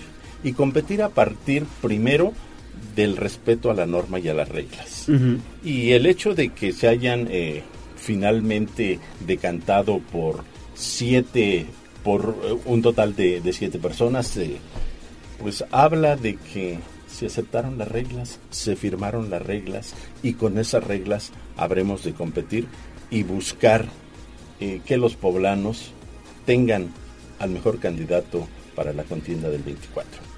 Ya tienen fecha para la aplicación. Me estaban comentando hoy en la mañana que serán tres encuestas, ¿no? Las que se van a aplicar. Si no Así es, es, es el la, es la, es la encuesta que coordina y que eh, manda a hacer el Comité Ejecutivo Nacional y dos encuestas espejo. Y desde luego, eh, una de las reglas está en que no decir cuándo se van a levantar y cuándo se levantar para que no, no, no genere la desconfianza, para que no salgan los malosos a querer intervenir para cambiar la voluntad de las poblanas y de los poblanos. Sin embargo, en este proceso también está presente, ya lo decíamos antes de entrar al aire, el asunto de la equidad de género, que ya se pronunció el Instituto Nacional Electoral al respecto. ¿Cómo analizan y cómo toman ustedes como equipo precisamente este tema? Nosotros primero con mucho respeto. Nosotros consideramos que la consolidación de una democracia está en la participación de mujeres y hombres con equidad. Y además lo decía también fuera del aire. 70 años apenas que las mujeres participan con su voto. El ir alcanzando eh, espacios no es eh, por un porcentaje, debería ser por la capacidad, no debería ser 50-50. Yo creo que si de los eh, de, en todos los estados las mujeres son las primeras, deberían estar 7 de 8. Digo, no, no hay temor. Eh, finalmente esa es la competencia en una democracia que se precie de, de ir madurando. Y la nuestra es una democracia que va madurando poco a poco con la participación de mujeres y hombres, en el entendido que en la sociedad más del 50% está formado por mujeres. Es correcto, sí. Entonces, a partir de ello, creo que es sano que las mujeres participan y nosotros acataremos la- las reglas, aceptaremos las reglas, pero tenemos la seguridad que una de las condiciones mejor es enviar a los mejores perfiles. Y para que eso suceda, desde luego que en Puebla, no tenemos ninguna duda, es Alejandro Armenta el mejor perfil. El que siempre ha ganado las contiendas donde ha participado. Él nunca ha sido electo plurinominal. Las posiciones que ha obtenido desde que fue joven, yo diría muy joven, han sido a partir de la lucha y con elección. Entonces, eh, estamos seguros que el millón y medio de votos que obtuvo en el 2018 son la base que le da a él la posibilidad de decir, ahora vamos por más. Y ahora va a intensificar su presencia en Puebla. Digo, ya solicitó licencia, como bien lo decía Leo. ¿Van a redoblar el esfuerzo en la capital y el interior del estado? Sí, Ale, mira, yo ya bajé de peso. Ya entregando arbolitos nada más. No solo entregando arbolitos, nosotros eh, recorremos el estado, lo acompañamos y además hay eh, una vitalidad y una energía. Un día estamos en la Sierra Norte, otro día asistimos a la Mixteca, un día estamos en la Sierra Oriental, otro día estamos por los volcanes y recorremos todo, todo el estado de Puebla y lo hacemos con el ánimo que nos infunde y que nos contacta, pero además que nos contagia Alejandro Armenta. Oye, ¿y ¿cómo han recibido los arbolitos los ciudadanos? Pues yo esperaría que haya una producción pronto De limones. de limones por un lado y de nueces. Es decir, son las dos especies, limoneros y nogales. Oye, porque hay gente que dice, no, yo no quiero saber nada de la política, no me traigan eso. Por... favor". Oigan, pero da limones. Ah, bueno, entonces sí. Mira, no solo eso, algunos... ¿A poco no? Miren, me han, su- me han sucedido algunas anécdotas. A ver, platícame. Que se las voy a compartir. En una ocasión le entrego un, un limón a una persona que iba en una camioneta de esas eh, muy fifís Ajá. y me da cinco pesos. Ah, pensó que lo estabas vendiendo. Y, otro me, y, y otra persona, una chica, me dijo, ¿y cuánto cuestan? Porque quiero dos. Entonces la aceptación es total que nos arrebatan las plantas. Sí, Entonces sí, yo diría, el senador, el ex senador Alejandro Armenta o senador con licencia, él ya sembró. Ahora los ciudadanos tienen que plantar. Ah, esa, esa es buena frase. ¿Por qué? Porque él puso la semilla. Sí. Ahora, con esas plantas, pues los ciudadanos tenemos que reforestar Puebla y hay que regresarle un poco a la naturaleza de lo que le hemos arrebatado y se lo hemos arrebatado a la mala. Hay que decir que las ciudades les faltan áreas verdes. Hay que decir que estamos muy por abajo de lo que marca la, eh, eh, la ONU con respecto al número de hectáreas que deberíamos tener por habitante. ¿Y saben cuántos arbolitos han entregado? Eh, no Más tengo- o menos estimado. Uf, son, son muchísimos, son muchísimos. Eh, les voy a traer la próxima oportunidad, si me permiten, una estadística, pero además decirles también que la eficiencia de aquellos que se han sembrado y que ya están floreciendo en algunos, en algunas partes. ¿eh? Sí, sí lo creo. Además yo les digo, si no les dan limones, pueden hacerse un buen té de Ah, hoja de limón. Oye, eh, preguntarte, ¿hay plan B para el equipo del senador Armenta? Nosotros tenemos un plan. El plan es el plan A y es el único que sabemos que tiene eh, la fórmula para regresarle a Puebla toda la, la majestuosidad que históricamente ha tenido. Oye, entonces, eh, si no son elegidos en este proceso, ¿qué va a pasar? No, a ver, yo, yo he dicho, somos optimistas, tampoco estamos confiados. Nosotros seguiremos trabajando como desde que eh, me hizo favor de invitar eh, nuestro amigo Alejandro Armenta con la seguridad de que él va a ser nuestro próximo, fíjense, no solo va a ser el representante de la 4T, será el próximo gobernador de Puebla. Con esa seguridad lo decimos porque se ha trabajado para ello. más de 30 años recorriendo el estado y estando cerca de la gente, rinde frutos. Lo que él eh, sembró, los eh, poblanos lo cosechamos. Muy bien. Por Rodolfo Huerta Espinosa, vocero del senador con licencia Alejandro Armenta Mier, muchas gracias. No, gracias a ustedes. Yo Bienvenido. siempre, a ver, yo siempre he dicho que con la experiencia que ustedes tienen, nos conocimos ustedes siendo muy jóvenes, muy jóvenes. Y tú también. Los tres, los tres Sí, éramos tú también, ¿no? Yo me pinto la barba para que, para generar este mayor confianza, pero no, no, con mucho Rodolfo, gusto. qué gusto saludarte, ¿eh? Y nos vemos pronto. Gracias a la magnífica y gracias a ustedes. Gracias. Buenos días. Buenos días. Pausa y regresamos con más.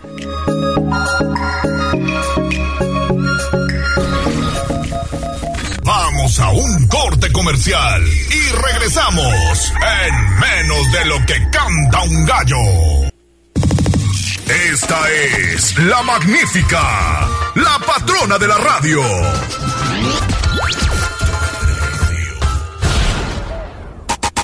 Seguimos con el gallo de la radio. Sitio web, tribunanoticias.mx. Lucharán dos de tres caídas sin límite de tiempo. En esta esquina, Profundicemos en el tema. Hablemos con el gallinero. En Tribuna Matutina. 8 de la mañana con 36 minutos. Ahora estamos eh, pues para platicar con Irán Mercado. Él es del Instituto Poblano de Asistencia al Migrante. Bienvenido, Irán. Muchas gracias, Leo, eh, a toda la audiencia. Eh, reciban un cordial saludo de nuestro gobernador Sergio Salomón Céspedes Peregrina, de nuestro secretario de Gobernación Javier Aquino y de mi titular, la maestra Marta Laris. Estamos aquí a la orden, dime. Gracias, Irán. Oye, pues eh, primero digamos que empezar a entablar diálogo contigo respecto a lo que está pasando con eh, los poblanos que estaban allá en la región de Israel, en la zona de, conflicto bélico, en la zona de guerra, que han hecho un trabajo, pues sobre todo muy cercano también con las autoridades federales, en este caso con la Sedena, y poco a poco pues han logrado que regresen, digamos, ya a nuestro país.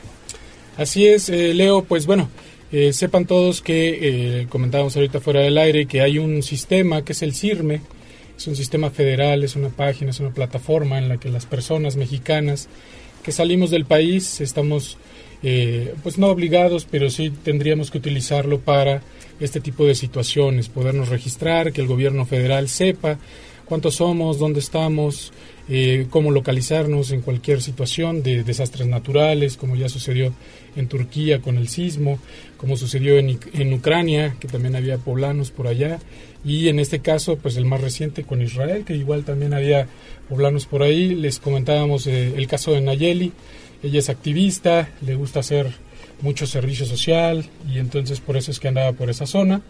Ella eh, pudo salir por sus propios medios, pues por lo mismo de que el, no, no vivimos diariamente ese tipo de circunstancias, entonces tenía como miedo, el temor y pues fue como ella pudo salir.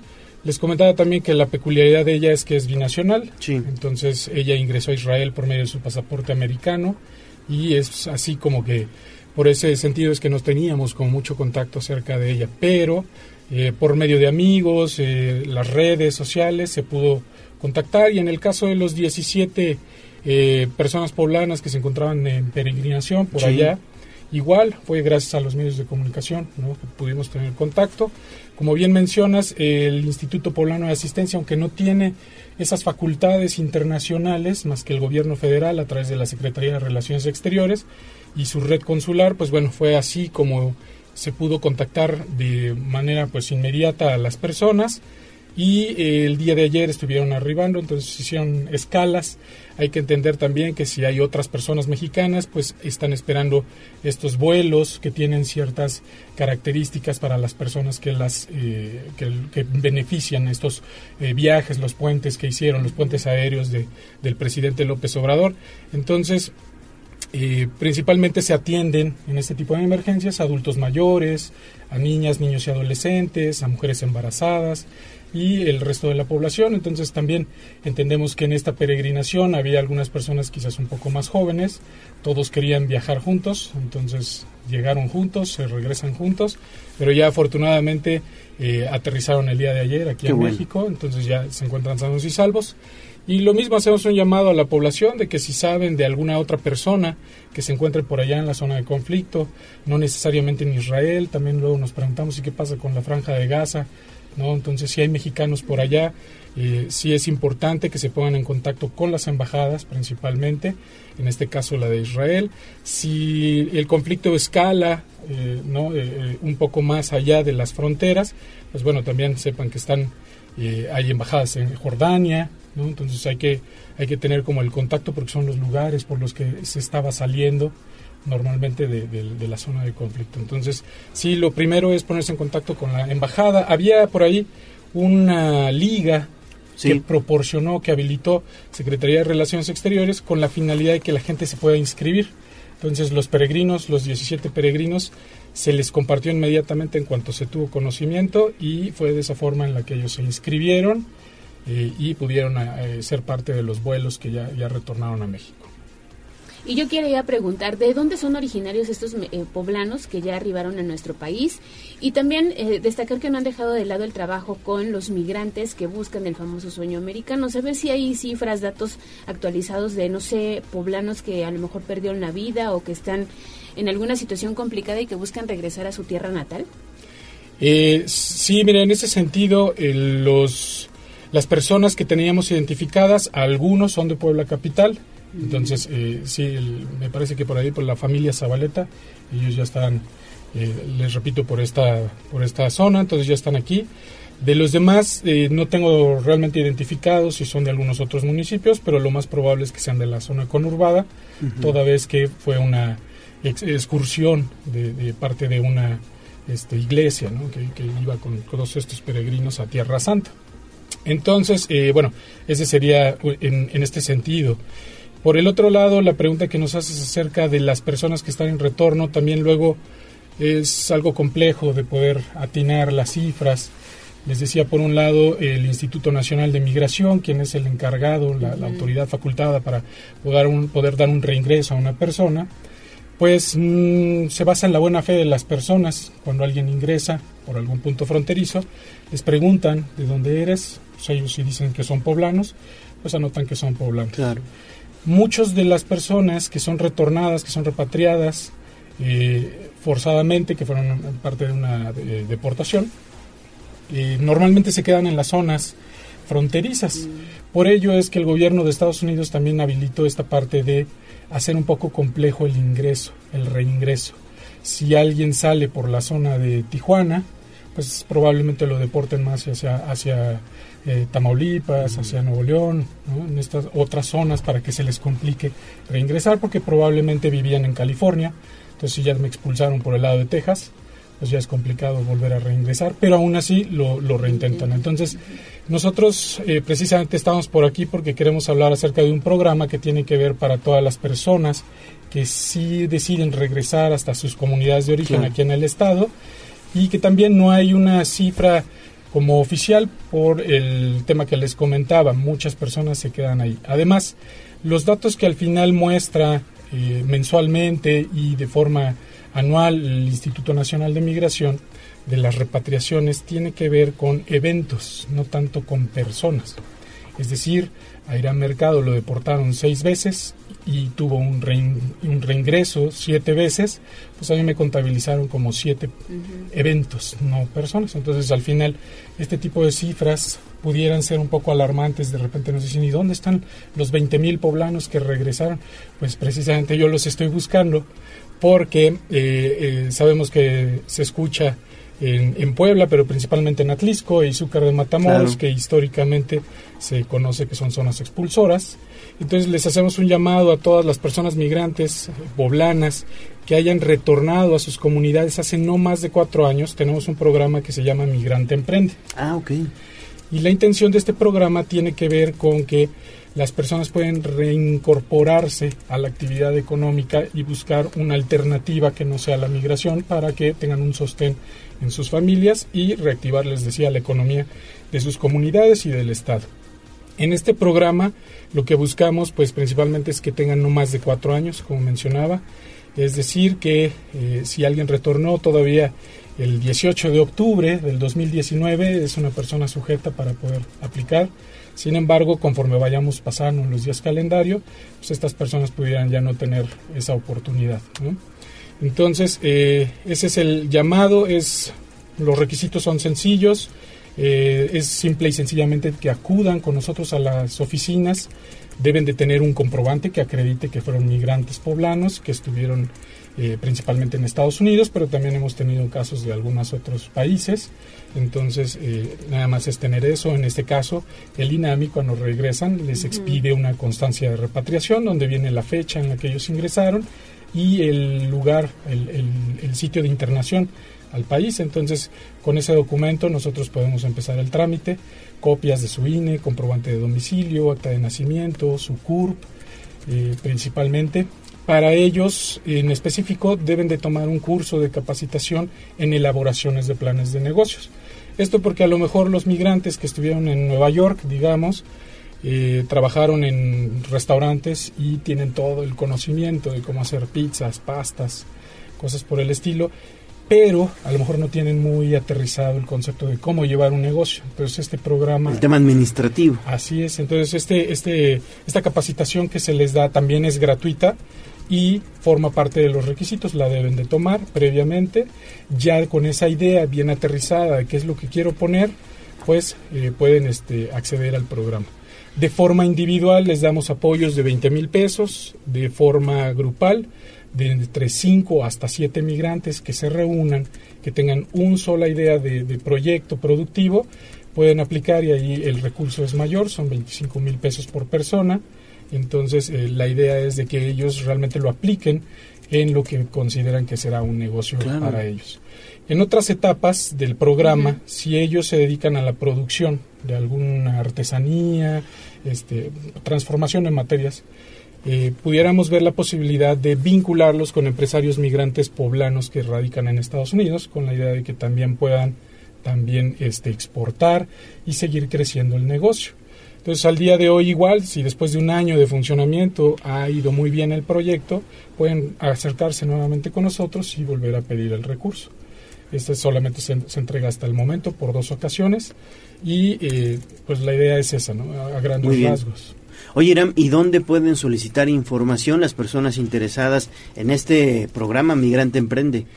Eh, claro que sí, ellos pueden hablar al CIS, el Centro Integral de Servicios y Atención Ciudadana, que está en Angelópolis. Estamos nosotros en el edificio ejecutivo, en el segundo piso, y o sea, si quieren hacerlo de forma presencial, pero si no, el teléfono para que lo apunten es el 222-303-4600 y la extensión que pueden marcar es la 293319, que ahí los puedo atender directamente eh, y si no, pues cualquier otro de mis compañeros lo, lo, puedo hacer con muchísimo gusto. ¿Otra vez el número? Es el 222-303-4600 y la extensión 293319. Pues ahí está. Oye, qué buena oportunidad para los migrantes en retorno que, bueno, pues obviamente lleguen a sus comunidades, pero ya tengan un proyecto que emprender, ¿no? Así es, y en cuanto a los temas o, las categorías de los proyectos, pues son variados. No estamos acotados solamente a cuestiones como restaurantes. Eh, yo les ponía un ejemplo, hace tiempo, en eh, 2018 me parece, llegó un chico que fue aprendiz de tatuador en Los Ángeles, entonces mm. sale como del, del, contexto quizás, pero él decía, pues es lo que yo aprendí, es mi oficio, me gusta mucho y lo que me gustaría emprender pues es un estudio de tatuajes aquí en Puebla. Entonces llegó, pidió el recurso y pudo arrancar el, el, estudio. Entonces en ese sentido igual, digo, obviamente algunas de las cosas que no son legales, que no son permitidas, pues obviamente no forman parte de este programa, pero lo demás sí, tiendas de abarrotes, restaurantes, este, incluso hay productores, hay una empresa que se llama, bueno, no, para no decir marcas, pero se encuentran en la zona de... de eh, bueno, son, son productores de, de, de chile nogada. Ah, y ellos hacen el chile nogada criollo. Entonces Mm. aprendieron técnicas de diferentes de cultivo, ¿no? hidroponía, cosas por el estilo, y entonces ellos se dedican a eso, vieron que el chile en nogada es una área de oportunidad, Claro. pero de repente qué es lo que sucede cuando no es temporada, entonces empezaron a diversificar y ahora producen otro tipo de vegetales, pero a eso es a lo que voy, de que si alguien tiene intereses en hacer una cervecería artesanal, por ejemplo, pues que lo hagan también, o sea, de eso no hay como que la limitante en ese sentido, la creatividad es su límite. ¿Y cuántos proyectos han apoyado? Al día de hoy vamos en, eh, son 91 que se van a entregar ya los recursos próximamente, pero este programa pues ya tiene un historial, Sí, sí, sí. ¿no? Entonces, eh, sí, el, el año pasado me parece que fueron 105, 110 más o menos proyectos productivos y eh, especialmente lo que buscábamos es el área de Atlisco. Eh, tenemos sorprendentemente no hay personas que, que se hayan acercado de- del municipio de Atlisco, del municipio de Huejotzingo, por ejemplo, que también tienen expulsores. Y eh, lo que nos sorprende pues, es lo mismo que les comentaba hace igual en otras entrevistas, que tiene que ver con que aunque históricamente hay una zona que se conoce como migrante o expulsora de migrantes. Puebla Capital el año pasado fue el primer lugar en, en envíos o recibos de remesas. ¿no? Correcto. Entonces uno pensaría eso de que como en Puebla Capital, pues sí, efectivamente, Mm, quizás no en la ciudad, pero sí en las juntas auxiliares. Entonces también estamos trabajando de la mano con los municipios buscando eso de que donde ellos sepan que hay personas, pues sepan que hay una convocatoria abierta que cierra el 30 de noviembre. Entonces, pues mientras rap- más rápido, mejor. Muy bien, pues ahí está entonces hecha la invitación, Irán Mercado del Instituto Poblano de Asistencia al Migrante. Muchas gracias por traernos buenas noticias también. Claro que sí, muchas gracias Leo y muchas gracias a toda la audiencia. Gracias, que tengas buen día. Gracias. Pausa y regresamos a la recta final de Tribuna Matutina. Vamos a un corte comercial y regresamos en menos de lo que canta un gallo. Esta es la magnífica, la patrona de la radio.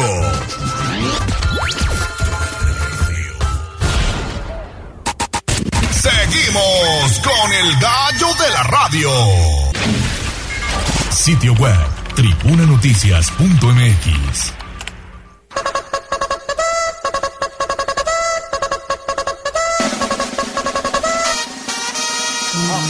Más allá del pueblo y la zona conurbada. ¿Qué pasa en nuestras localidades vecinas? En Tribuna Matutina. No queremos despedir este espacio sin antes saber qué pasa en los municipios. Vámonos hasta Atlisco con Jocelyn Meneses. ¿Cómo estás? Te saludo con gusto. Buenos días. Hola Gallo, muy buenos días. Envío un saludo para el auditorio también y también para Ale. Así es, informando de las actividades que se están realizando en el municipio de Atlixco. Y ya este ciclo de lecturas muy conocido que es Cuéntame de Atlixco, donde va hay participación de varios artistas conocidos para que puedan leer un fragmento de lo que ocurre en Atlixco también y poder compartir y fomentar la lectura.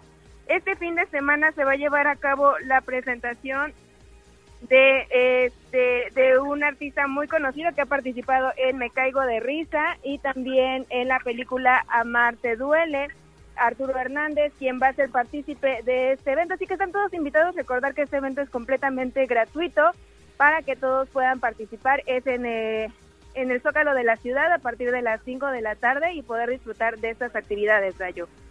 Perfecto. Muy bien, Jocelyn. Pues platícanos en dónde te leemos. Claro que sí, a través del www.contextosnoticias.com y de las redes sociales Noticiero Contextos para que puedan tener de la más información de Atlisco y la región. Que tengas excelente día, Jocelyn. De Atlisco vamos a Tehuacán. Exactamente, porque estás listo, Germaín, que tenemos allá en la zona de Tehuacán. Adelante.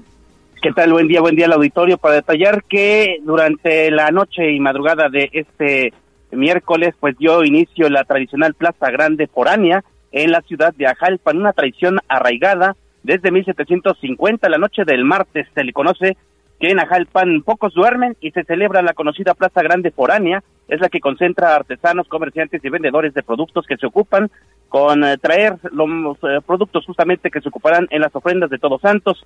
y es que las autoridades pues han complementado para que esta situación eh, de tradición sea arraigada. En este año participarán más de 3.000 de los asistentes provenientes de comunidades del Valle y de la Sierra. Las crónicas documentan que este, esta tradición data desde el año 1750, donde se empezaban a comercializar las artesanías de carrizo, palma y barro que se producen en este lugar, así como en la región, mismas que se venden dos martes y dos miércoles antes a la fiesta de Todos Santos. Hicimos un recorrido y encontramos de todo para que los ciudadanos puedan puedan este pues concentrar estos productos que están ligados a la colocación de ofrendas. Se le suma porque en esta plaza grande de Ajalpan aún se conserva el famoso y tradicional trueque, que es único por lo pronto en esta región de eh, el Valle de Tehuacán y de Ajalpan. Parte de lo que encontramos durante estas últimas horas con la Plaza Grande de la ciudad de Ajalpan. El reporte.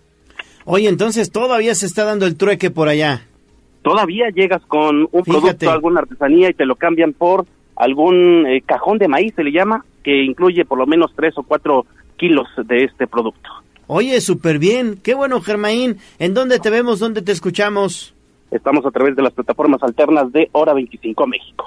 Gracias, Germain Nolasco. 8 de la mañana con 59 minutos. Rápidamente, rápidamente, mira, nos está entrando un reporte. En la 14 Sur rumbo a la 16 de septiembre, un camión de la ruta 45 está parado sobre Avenida Las Torres. De acuerdo a los pasajeros, que además ya están pues sobre tiempo porque muchos de ellos van al trabajo, dicen que una mujer que conduce un vehículo azul tuvo la culpa de este percance vehicular y bueno, pues hizo que todos los pasajeros se bajaran de la unidad porque a fuerza quiere que el chofer le pague por los daños, pero dicen los usuarios de, de, esta unidad de transporte público que ellos no tuvieron la culpa. Lo vamos a canalizar con la Secretaría de Movilidad y Transporte para que nos echen la mano esta mañana. Perfecto, gracias Ale, gracias Aura Mones, operación técnica, Abraham Merino en la producción, Jazz Guevara en las redes sociales. Nos vamos, Ale. Nos vamos, pero mañana aquí tenemos una cita en punto de las 6 de la mañana. Se despide usted su amigo Leonardo Torija, el gallo de la radio. Excelente miércoles. Adiós.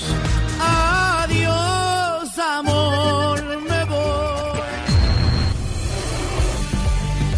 Aquí terminamos. Tribuna Matutina